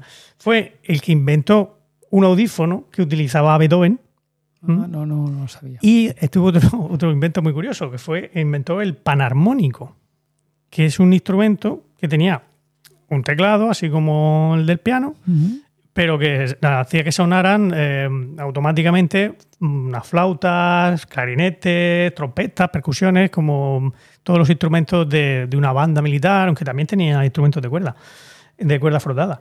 Y convenció, este tal Metzel, digo yo que así como un, un pa- en pago a lo del audífono, convenció a Beethoven para que compusiera una, una pieza para el, para el panarmónico este, y es la de la Victoria de Wellington Ajá. Que por cierto se estrenó el mismo día que la séptima, la séptima sinfonía. ¿no? La- el, el bicho este, el panarmónico, se, mm, se estuvo, se, mm, se- se conservaba, se conservaba una- un ejemplar del, del instrumento este en Stuttgart hasta 1942. Pero ahí Que ya era la bomba. cayó la bombica y Oh. se perdió el único panarmónico que había. Y otra cosa que también se perdió con el paso del tiempo en un incendio, pues el fue el, el turco. El turco, bueno, fue pasando de mano en mano, ya el Metzel este también se, también se murió, la pasó a no sé, man- a manos de otro, eh, y al final acabó en un museo en Filadelfia, donde mm, desapareció en un incendio en el año 1854. Vaya. Pero ya estaba en el ajo de que era un enano el que se encargaba de eso. Mm, El caso es que yo en, en algunos sitios lo he leído así como que lo dan muy por hecho y sin embargo la página de Wikipedia mm, no lo daban tan por hecho. Decían que, no, que ahí no había sitio suficiente, incluso con los espejos, que ahí no había suficiente sitio para que se metiera nadie, que tal. No sé, eh, hay mucha literatura al, respecto. No pasa que tampoco he tenido mucho más tiempo de, investigar sobre el tema, pero me imagino que sí. Al final sería un señor que estaba allí, porque estamos hablando del, siglo XVIII. Es que, aquí en España, eh, Torres Quevedo es un inventor del, de principios del, bueno, de mediados del siglo XX, consiguió hacer una máquina que te daba el mate de, de rey y torre contra rey solo, pero esta sí que era de verdad. ¿eh? Pero ya estamos hablando de mediados del siglo XX. o La primera, hasta entonces, la tecnología no permitía, no permitía hacer, hacer estas cosas. La máquina esta analítica que yo hablaba antes de Charles Babbage eh, funcionaba en el papel. Sobre el papel sí, pero no consiguieron hacerla. Tampoco. Eh, pues la tecnología de la época, los engranajes se recalentaban, aquellos se doblaban, no consiguieron, no, consiguieron hacerla. O sea que mm, no me lo creo. Yo no me creo que, que es imposible que con la tecnología del siglo XVIII se hiciera una, un autómata que supiera jugar al ajedrez con, capaz de, de- de ganarle a alguien que, que más o menos juega, a Napoleón. ¿vale? Y ya está. Yo de trampa había oído Bobby Fischer, Sí. que cuando jugaba, eh, lo he oído en la radio, supongo en lo mismo que he oído todo lo demás de las trampas y tal, en la radio, que cuando jugaba, mm, a lo mejor si movía el caballo empezaba, "Eh", hacía ruido del caballo, hacía ruido, se dedicaba a hacer ruidos para desconcentrar. Y a partir de entonces, eh, pues sería por los años 60 cuando estaba este hombre, ¿no? Mm, Se prohibió hacer cualquier sonido cuando se juega al ajedrez, o sea, no, no se puede hablar eh, ni hacer ruido en el ajedrez bajo mm, descalificación. Lo único que había oído yo, Ah, pues no sé, no, no como trampa. Yo he oído también a alguien que se quejaba en una partida donde me parece que era también contra Karpov, de que le habían dado, como las partidas estas duran tanto, pues le- les echan de comer durante la, y, y les habían puesto un- unos yogures que se suponía que debían ser exactamente iguales a los dos. Y el otro se quejaba de que el, el yogur que le habían puesto Karpov no era igual que el suyo y que le habían mandado algún mensaje en el, dentro del, del- del yogur. Pues así, en fin, estas cosas que la gente también se pone nerviosita en esos temas. ¿Quién lo iba a decir, eh? Una cosa tan elevada como es el ajedrez Uh, que va. y que la gente se meta cosas por el culo. Fíjate. No, realmente es un, es un problema, porque claro, desde el momento en que ahora ya el- los mejores jugadores de ajedrez no están basados en el carbono, sino en el silicio, Sí.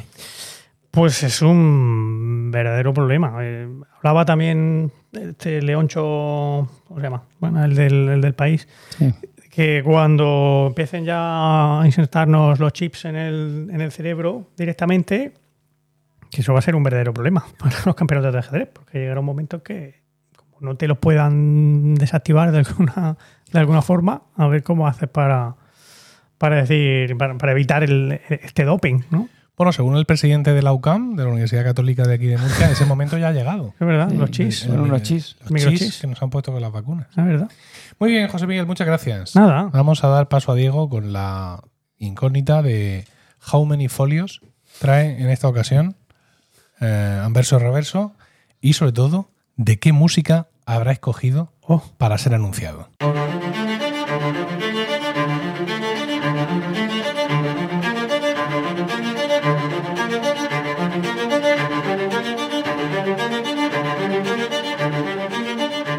Es así, es así atormentado, ¿no? Sí, como, sí. como tú. O sea, es, es algo indómito con una serie de, de cosas dentro que no puede. Luego de lo que hablo no pega nada con la música, pero. Es sencillo, ¿no? Porque es un instrumento solo, pero, pero hay tanto ahí. Pero ¿no? arrebatador. Arrebatador. O sea, es desbocado, podríamos decir incluso. Podríamos decir. Ya. dilo. ¡Desbocado! Bueno, Bueno, dinos. voy a digo, hablar- José. Sí. Eh, espera que te invoque. Dinos, a Paco le gusta mucho. Ay, Paco, si estuviera aquí. Oh. Pero no está. ¿Te acuerdas? Está viajando.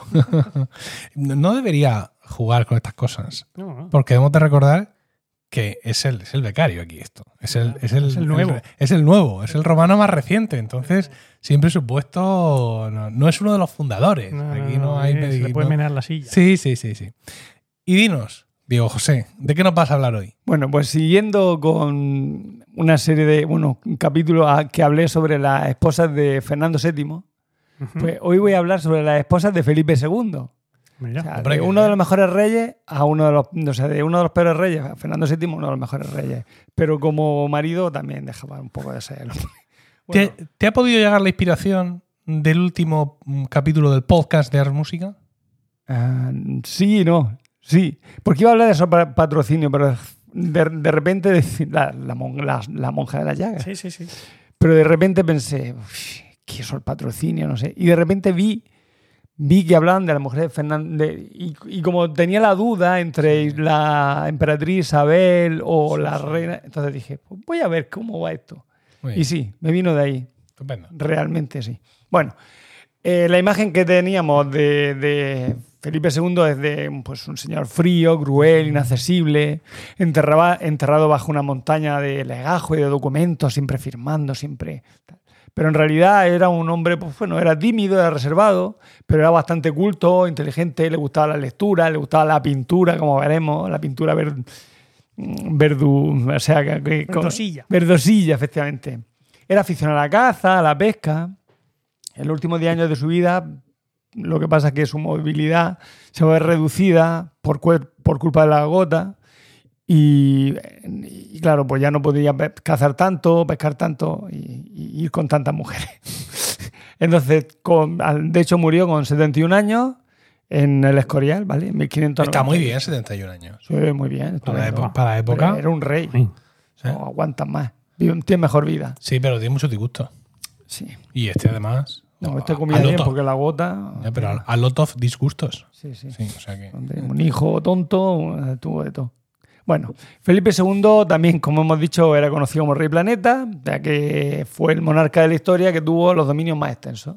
Eso es una nota anecdótica. Ahí, ahí lo deja. Ahí lo dejo. Pero una Quizá faceta- tenemos que recordar a la UEFA quién, es España, ¿no? Que diría, que diría Florentino. Qué mal lo imito. Eh, no, no, te sale No. bastante bien. Sí. Pues eso, lo que no conocemos mucho de, de- de Felipe II era su faceta sentimental. Pues vamos con ello. Se casa primero con María Manuela, de, María Manuela se llama la mujer. No, no, sí. En 1527 nació María Manuela y murió en 1545. Era hija de Catalina y de Juan III de Portugal. De Portugal. Esta infanta portuguesa era prima hermana, por lo tanto, de Felipe. Y ya en, en el 1541, Carlos, Carlos, el emperador Carlos, y Catalina, la reina de Portugal, comienzan las negociaciones para pactar un matrimonio entre sus hijos. Tienen solo 14 años, tanto uno como ella, pero Carlos I necesita asegurar dos cosas. Primero, el, fin- el firme asentamiento de Felipe como regente, porque Carlos se quería ir a Yuste a vivir la buena vida, a beber sus cervecicas, su comer bien. Al monasterio de Yuste, ¿no? A vivir Sí. la buena vida. A lo Sí, sigue. Y claro, mm, cuando tú te casabas, el, matrimonio te otorgaba la mayoría de edad virtual y hacía que dejaste atrás la adolescencia. Tú te casas y ya eres, Eres un hombre. Ya eres un hombre. Es un hombre ya. Hombre. Con lo cual facilitaba la continuidad de la dinastía. Había cuenta de que Carlos I no pensaba tener ya más hijos, ¿vale? Porque ya los que tenía ya con eso estaba bastante. eh, y solo tenía a Felipe II como heredero al trono, porque el resto fueron chicas. Entonces dijo: Pues yo le paso el, el el marrón a este, y no solo eso, sino que lo pongo a procrear right now. O sea, este tiene de- que con 14 años ya, yo creo que ya puede empezar a, a, a frungir o como se diga, o a. Al, me- al menos a intentarlo. Efectivamente. Bueno, eh, además, tampoco había, sus- había que subestimar que uno de los recelos que tenía el emperador con respecto era hacia los nobles que podían influir en Felipe II, eh, ofreciéndole mujeres, diciendo, te con esta y tal, y que la mujer, pues lo, a través de la mujer lo manejaran los nobles. Entonces, pues si yo lo caso ya, pues ya tiene una mujer que lo controle un poco más. Así llega María Manuela a Castilla en, eh, en otoño de 1453, entre grandes fiestas y recibimientos. 500. 1400, 1553, sí, Sí, perdón. sí, mejor. Perdón. Sí. Entre grandes fiestas y recibimientos. Si te fijas que, bueno, seguimos. Felipe quería conocer el físico de su prometida, quería saber pues, cómo era la muchacha, ¿no? Pregunta a los embajadores de, de España. Qué superficial. Un cuadro pide. Informe incluso, pero decidió salir a buscarla, viendo que, no, viendo, viendo que tampoco se fiaba mucho de lo que le decían, se fue a buscarla a la afuera de Salamanca, que era donde estaba ella para casarse, embozado y escondido, Uy. Y en un delicioso juego de conquista, Qué María maravilla. Manuela, Qué que, que qué estaba ya, que estaba, que se había coscado ya de, Qué lo que, pluma. de lo que pasaba, Sí, se tapa con coquetería el rostro con un abanico, ¿vale? sí. Hasta que un bufón llega, ¡pum! le quita el abanico ¿eh? y, y se da cuenta, para desgracia, la princesa Felipe no encontró la belleza de su madre, de la madre de Felipe, Sí. porque recordamos que era prima, por lo tanto era sí. hija de su hermana. De su tía. sí. Claro, entonces, pues será como mi madre de guapa. Pues no. Eh, encontró la redondez de su tía Catalina, no la esbeltez de su madre. María Manuela era bastante rellenita de cara redonda y rasgos poco agraciados. Bueno. Eso sí, la tía cantaba y tocaba música como nadie. Eh, Y era, hablaba por los codos, era muy buena conversadora. pues. Cualidades estas poco atractivas para un enfebrecido adolescente de 16 años, como normal. De nada valieron los consejos de la reina Catalina, que le dio a por carta a su hija, mira, no comas tanto, no engordes, eh, tienes que... mm, y procúrate... y las patatas. pro- baca- el bacallao a las natas y bacallao de casa, déjatelo, efectivamente. Y intérate bien de lo que le gustaba a la fallecida emperatriz Isabel, que, que- que- que- que- o sea, qué cosas le gustaban, cómo se comportaba, y tú pues imítalo un poco, a ver si, a ver si así pues, te lo camelas. Tienes que copiarla para ganarte el afecto de, tu marido. Isabel de Portugal. Que copiara a mm, su madre. Sí, A, la- su suegra, a la que Ah. se iba a ser su suegra. No, que copiara a la madre de Felipe. A la que iba a ser su suegra. Sí, pero Ya, estaba sí, muerta sí, ya. eh, ya. Que copiara. Sí, vale, no. Ah, que estaba muerta ya. Sí, sí, porque dice copiarse para, para esa fecha. Espérate, ¿dónde está? Conocer todo lo que rodea a la fallecida emperatriz Ah, Isabel. vale, vale, vale. Entonces estaba muerta ya. Evidentemente, Isabel de Portugal seguía gobernando el corazón de su hijo y el marido y, de- y del, y, y todavía del marido, de, de Carlos I. Eso estaba claro porque por lo visto dejó una gran huella, porque como hemos visto Carlos, el emperador Carlos no se quería casar. Ya una vez que murió su emperatriz Isabel, ya dijo, hasta aquí, hasta aquí puedo leer, no quiero más. Es que claro, eso al final lía mucho las cosas. Fíjate si no Viserys primero. Todo el follón ahí en, en- en- en fuego y sangre. La Bueno. que se ha liado por casarse otra vez. ¿Qué? Yo es que no lo he visto. No, bueno, pues Como un has visto, el matrimonio follón, se celebra en Salamanca el 13 de noviembre de 1543. Sí. Como que lo rectifique. Felipe II acude a la ceremonia vestido todo de raso blanco. Ah, que debes cambiar el 4 por el 5. Sí. Felipe II llega todo vestido, según las crónicas oficiales, todo vestido de raso que parecía un palomo blanco. Madre mía. Dicen. Durante, la hora, durante horas la pareja cenó y bailó en un ambiente privado. Y a las 4 de la, mañana, de la madrugada el arzobispo, el arzobispo de Toledo les casó. A las 4 de la mañana. sí. Joder. Retirándose después la pareja a los aposentos de la princesa. Solo tu- le dejaron dos horas y media de luna de miel. ¿Por qué? Porque el, eh, porque el monarca fue enviado a su aposento eh, por Juan de Zúñiga, que era el asignado por Carlos I para proteger la pureza de su hijo. Incluso después de casado, al pensar que el sexo le debilitaría como hombre o como rey. Hay que recordar, hay que recordar que su tío, el tío no, el, bueno, el tío de Carlos V, o sea, el que viene siendo el tío abuelo de, Felipe. Fe- claro, o sea, el Felipe. hijo de los reyes católicos, el- el- Juan. Juan se piensa que murió de porque se, se- se puso a, a- se acostó, acostó y, y le dio una fiebre. No creo que nadie se muere de eso. Pero que se debilitó de tanto chingar, por lo que parece. Hmm. Y entonces, pues para que no le pasara, Lo mismo que al Tito. claro, mm, pues Carlos I dijo, no, no, tú, tú, dos y media, poco a poco y te vas. No, escúchame, hay cartas de los, de los médicos de la corte recomendando a, a la reina Isabel la Católica separar a Juana y a Felipe el Hermoso porque decía que tenían ayuntamiento carnal con demasiada frecuencia y que estaban hechos un asco. Y que, y que los separaran. Ay, ay. Porque un palo. sí, se ve que los austrias ahí Ay. son voluntariosos, pero enseguida se te agotan. En los días de la boda se celebraron bueno, bueno, hubo festejos, corridos de toros, bailes populares, Hombre. todo a cargo, pagándolo Una el gran duque de Alba. Ah, bueno. Fue el, el, el pagafanta. Según las crónicas, la describen como Una una. grosería. Sí, a esta chica la describen como una adolescente tímida y risueña, más gorda que flaca, y su matrimonio no resultó ser el cuento de hadas que se esperaba. Como hemos dicho, no hubo chispa, ¿vale? Pero se- se murió enseguida. Pues sí, se repitió. mm, Claro, por eso. Efectivamente, no se va a repetir la historia de amor de Carlos e Isabel. Así vemos a Carlos amonestando a su hijo por carta, reprochándole que trate fríe secamente a su mujer en público y que dedique las noches a salir de parranda, dando lugar a no pocos escándalos. O sea que era aficionado, el amigo Felipe era aficionado a la, Fíjate. la cuestión era harto difícil de tratar. Por un lado, debía mostrarse afectuoso y enamorado con la princesa, pero por otro lado, debía visitarla poco en su cámara, cumplir con las obligaciones mari- maritales y salir de la cama con cualquier achaque. No fuera a repetirse la historia del príncipe Juan, como hemos dicho antes. Su ayo, Juan de Zúñi- Zúñiga, era el encargado de esperar en la puerta de la cámara y vigilar que ni uno ni otro se desmadrara ante el descubrimiento del sexo. Pero en realidad no hizo falta, porque María Manuela sufrió un desagradable sarpullido en las piernas, sarna según algunos autores, que mantuvo a su esposo apartado de ella una buena temporada. O sea que no hubo falta, no hizo falta echarlo.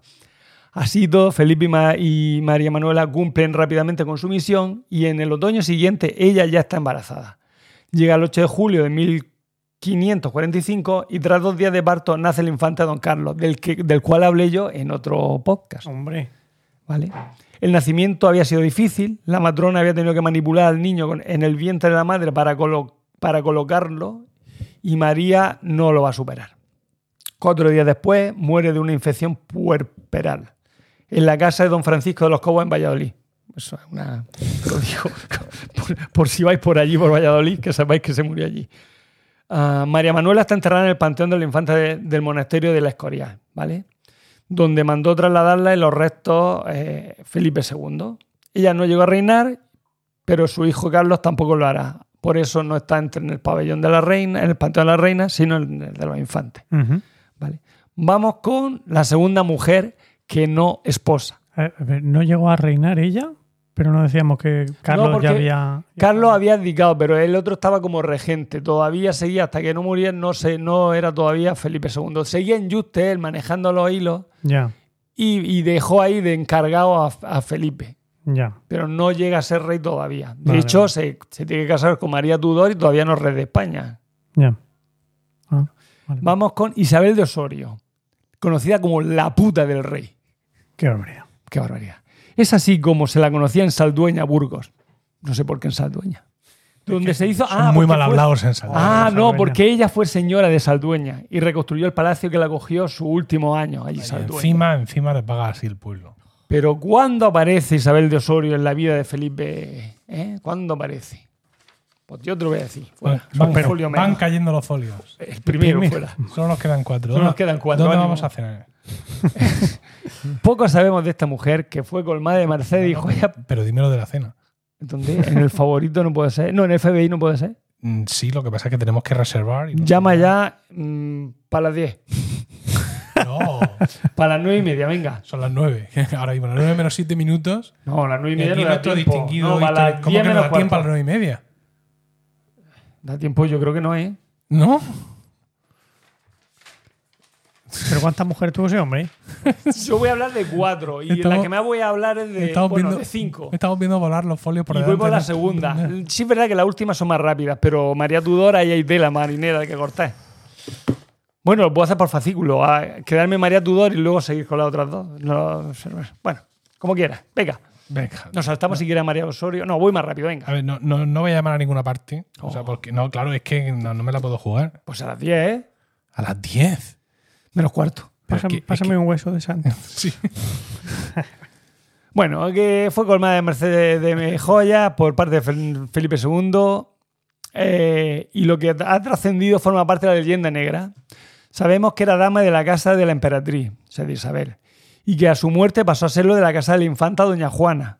Cuando muere María Manuela, esta se hace cargo, Isabel de Osorio, ¿vale? se hace cargo de la crianza del infante Don Carlos, estableciendo su pequeña corte en Toro, Zamora. Yo he estado este verano allí en Toro, es muy bonito recibiendo las visitas periódicas del príncipe Felipe, pues que iba a ver a su hijo. Quizá allí fue donde comenzaron aquellas relaciones que se mantuvieron y se van a mantener en el tiempo. Y ahora va la leyenda negra que rodea a esta mujer. Tiene su origen en la apología de Guillermo de Orange, príncipe de los Países Bajos. Tras militar activamente en las filas carolingias, recordamos que termina luchando contra Felipe II en favor de la independencia de, de- de- Holanda. Bueno, de Holanda no, de los Países Bajos Hmm. acusada por Felipe II de varios acusado por Felipe II de varios crímenes no, crímenes, no tarda en publicar su propia defensa lanzando terribles acusaciones contra el pueblo español en general y contra su monarca en particular, la leyenda negra de Felipe II. Según él, Felipe II había asesinado a su esposa Isabel de Valois, que la hablaremos de ella después, a su hijo Don Carlos, había cometido incestos casándose con su sobrina Ana de Austria, de la que hablaremos al final, y lo más importante para nosotros, había sido bígamo, o sea, mientras se casaba con, la em, con María Tudor, en secreto estaba casado con Isabel de Osorio, ¿vale? Según, bueno, con Felipe II tuvo dos o tres hijos. El primero de ¿Cómo nombre que? Don Pedro, Ah, bueno, claro, sí, efectivamente, como eran Don bastardos. Pedro, el segundo Ah. Don Bernardino, el tercero no sabemos el nombre. Ah, vale. Isabel no se vio beneficiada largamente durante su vida por el favor real. Felipe le otorgó, de, o sea, se- perdón, no se vio, no, se vio beneficiada. Felipe le otorgó desde Bruselas varios regalos y, un, y, jur- y juro de heredad por valor de dos, tío, dos millones de maravedíes. Ahí es nada. Le dio el señorío de Saldueña y al morir deja el- su testamento a su sobrino, don Pedro de Osorio, a su sobrino, Sí, sí. entre paréntesis, ¿eh? 8.000 ducados de renta y 60.000 en muebles y una gran cantidad de joyas. Isabel de Osorio estaba presente en la mente del rey y en la de todos, tanto como para que muchos años después el cronista Luis Cabrera de Córdoba anote en la entrada de 1589. Murió doña Isabel de Osorio, que pretendió ser mujer del rey don Felipe II, que ella tanto se ensalzó por amarle mucho. O sea que todavía se acordaban de ella cuando se murió la mujer. A pesar de que debió amar sinceramente a Isabel de Osorio, no fue una relación fiel y absoluta. Felipe sedu- sedujo, por ejemplo, a la hija de un hidalgo en Cigales, de la que nació un hijo, o sea que tiene varios bastardos, ¿vale?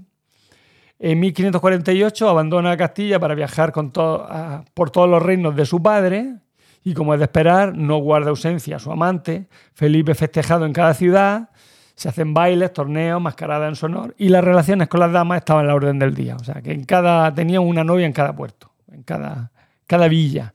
Cuando vuelve, eh, en 1551, del tour ese por, por, por el reino, retoma su relación, al menos hasta 1554, que marcha a Inglaterra a conocer a su segunda esposa, María Tudor, que aquí, eh, tela marinera del Teral con María Tudor. Si deprimente es la corta historia de María Manuela, la primera, más aún lo es de María Tudor. María Tudor, ¿vale? María I Tudor, ah, fue rechazada por su padre, ya, desde desde pequeña ya empezó a sufrir la pobre, eliminada del orden sucesorio y degradada de su condición de princesa a la de lady, entrando a servir a la corte de su hermanastra, Isabel Tudor, o sea, Isabel, la que luego sería Isabel I. Su padre era Enrique VIII. Enrique VIII, efectivamente. Ni siquiera se le permitió acompañar a su madre en sus últimos momentos, Catalina de Aragón, ¿vale? Hija de- eh, hermana de Isabel I, creo, Isabel de Castilla, creo recordar. Cuando finalmente logra acceder al trono en 1553, es una mujer ya de 37 años, que nunca había contemplado la posibilidad de contraer matrimonio, cual no sería su desconcierto cuando de repente se erigió como el bocado más apetitoso entre los herederos de las casas reales europeas, Madre mía. con 37 años. No, pero ¿y cómo era del resto? No, no, no, no, pero, pero no era porque fuera guapa. No, no, desde luego que no. Era, por- era porque era la reina de Inglaterra. Ah, vale. Entonces, cualquiera Por la se- dote. Todos quieren, claro, por la dote. La lógica más elemental hacía pensar que Carlos era el candidato, o sea, Carlos I, el, el emperador Carlos, era el candidato idóneo para ella. Y había estado prometido cuando ella era una niña. Y así lo expresó en varias ocasiones. Pero nuestro emperador seguía firme en su celibato. Y no sabe nada aquí el colega. No me regales más jamones que tengo, Tengo la viga resentida. Le ofreció en cambio a su hijo un flamante Felipe de 26 años, rubio, Cásate, cásate tú con la fea. rubio y gallardo, que, cuando lo vio la María lo se aterrorizó. La diferencia de edad era alarmante, según confesó el embajador imperial Simón Renard, temía la juventud y a la voluptuosidad de aquel príncipe. Mucho mejor hubiera estado casada con el padre, pero ¿cómo negarse ante las evidentes ventajas políticas de tal unión? La posibilidad de concebir un heredero para su reino y el portentoso retrato de Tiziano que le mandó, Felipe II le mandó un, un retrato de Felipe, o sea, suyo, Sí. de Tiziano, y María dijo, ¡uh! Este está muy bien Este para mí. este para mí. Eh, no erraba la reina en sus recelos, sobre todo cuando su nuevo marido se toma el compromiso matrimonial como un sacrificio por la patria. Pero veamos este matrimonio desde el punto de vista de Felipe. Él quería casarse con su prima hermana, María de Portugal, que parecía que se parecía más a su madre, Isabel de Portugal. Mm, pájaro. Las capitulaciones estaban prácticamente pactadas, era cosa hecha ya cuando la Tudor se presentó como el caramelo que todos querían y Felipe pues aceptó. Los comentarios de los allegados a Felipe no tienen desperdicio. María es fea, vieja, flaca y bastante rancia. En virtud de su sacrificio, Ruy Gómez de Silva, que es el marido, por cierto, de la, de la princesa de Éboli, que algún día hablaré de ella, hace un comentario que nos deja atónitos. Mucho Dios es menester para tragar este cáliz. Cuenta el hispanista Geoffrey Parker que la primera experiencia sexual de María la dejó agotada porque, según una ayuda de cámara de Felipe, no volvió a aparecer en público en tres o cuatro días. No descartemos que, aparte del desgaste físico, influyera también un sentimiento de pudor rayano en la mojigatería de aquí de la amiga. Se cuenta, aunque no está demostrado, que Felipe alcanzó, eh, encargó dos cuadros de tema erótico a Tiziano, Venus y Adonis y Danae, que le acompañarían a Londres. En ellos estaba representada Isabel de Osorio y ayudarían al joven. Ras, creo. Cae un folio. O no, o es por el otro lado. Cuidado. No. No, sabemos. Sí. Folio. Folio caído. Ha caído un folio. Sí, sí, de hecho, Nos quedan el- pip, pip, pip. un, dos, tres, Tres. cuatro. Nos quedan cinco caras. Bueno, eh, ayudaría a sobreponerse a la falta de deseo que le suscitaba su esposa. Tú me contaste lo de. ¿Era del Epitolio? Lo de, lo de Blanca, Sí. que, que había salvado muchos matrimonios el, el- el señor ese, ¿no? No me contaste tú. Sí, porque como, como ponía por las noches Porn. Porn, porque que la gente se animaba gracias a eso. Sí, creo que me lo contaste hace muchos años. De hecho, tengo aquí Telepitolio. bueno, eh, dice, pues, en realidad estos dos cuadros forman parte de un conjunto llamado Poesías, que fue terminado en 1562, Sí, que sí. incluye muchos más lienzos. Efectivamente. El 6 de enero del 54... Pero entonces tenemos a Isabel de Osorio en pelotas en un cuadro. Sí, ¿Esto está documentado? Pues eso dicen, que la... Supongo que Danae es Isabel Osorio en pelotas y la otra era, ¿cuál era? Venus, Venus y Adonis. Venus y Adonis, efectivamente, también es ella misma. Bueno, el 6 de enero del 54 se fue a Londres donde se celebró la boda. El rey no, era- no estaba presente y fue el conde de Egmont, por cierto, otro de los que le cortaron luego la cabeza ahí en, en Bruselas, después, porque se reveló, se reveló después. Era Pierre de Manchicuro, el maestro de capilla. Fíjate. Destacado aristócrata flamenco que le fue el que le representó.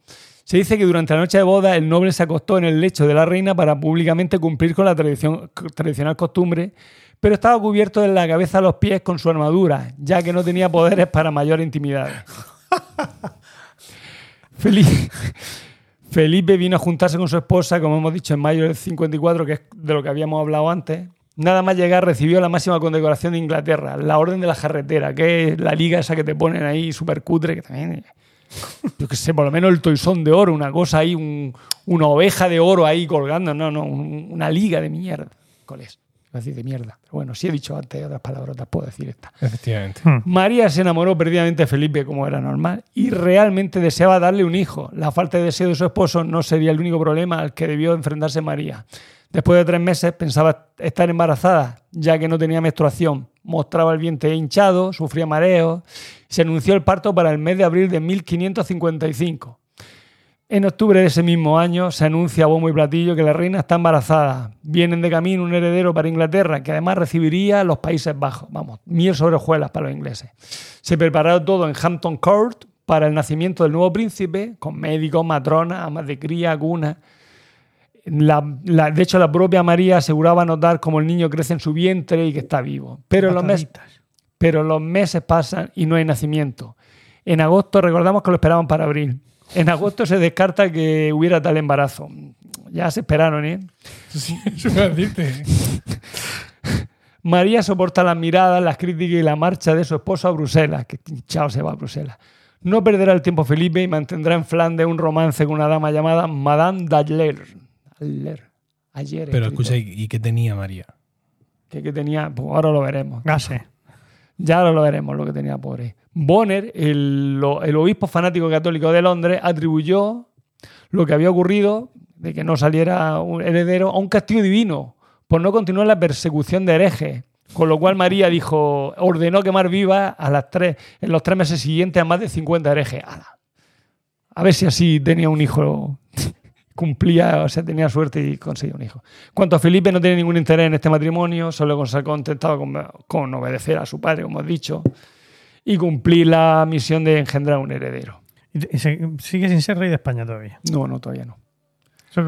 Bueno, Desesper- De hecho, se, como hemos dicho, se fue a Flandes, el hombre, eh, para estar con Madame Daller, y desesperada por la ausencia de su marido, por su deseo de dar a luz a un hijo y por el amor no correspondido, María Inglaterra iba cada vez más enfer- estaba cada vez más enferma. Esperaba con ardor el regreso de su esposo, escribiéndole cartas diario que él contestaba con cartas frías y protocolarias. No lo tiene fácil esta reina católica en un país que ha decidido ya que no quiere rendir más pleitesía a Roma ni al Papa.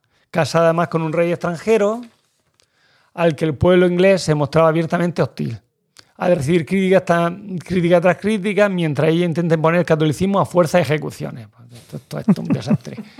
En 1557 vuelve durante unos días Felipe de, de Flandes, aquí a Inglaterra, y María, llena de alegría, vuelve a sentirse embarazada. El parto será en marzo, esta vez.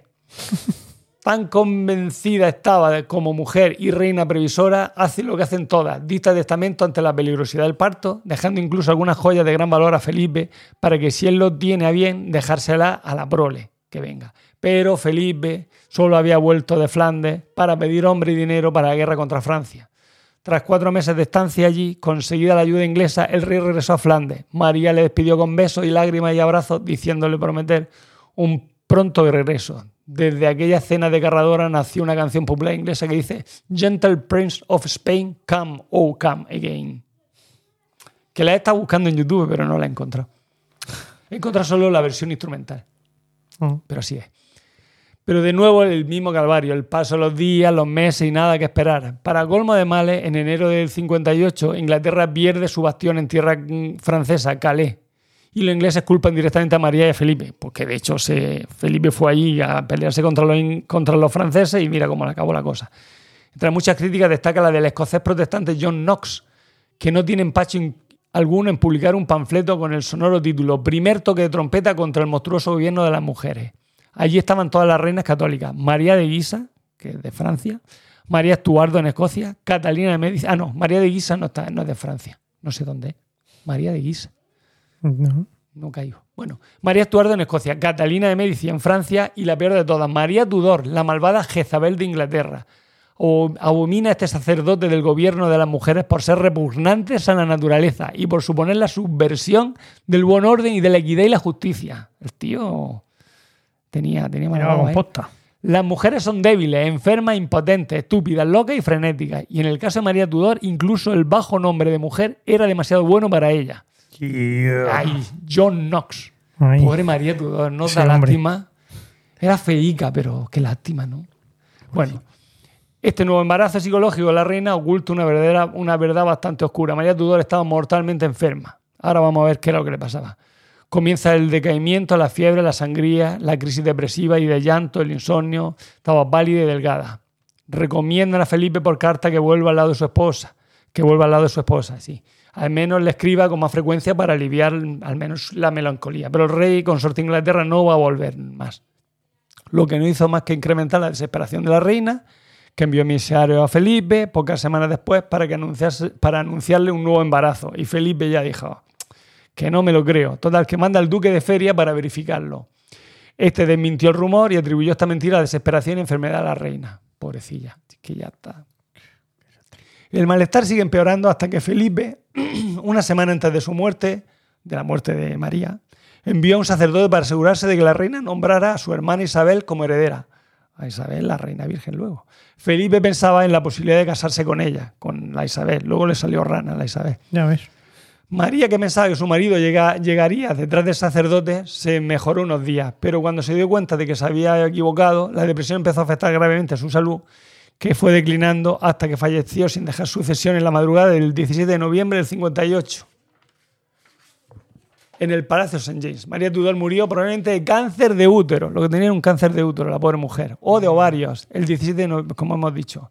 O sea que todo el engorde, toda la pérdida de menstruación y tal, era Ya era por eso, porque tenía un cáncer de útero.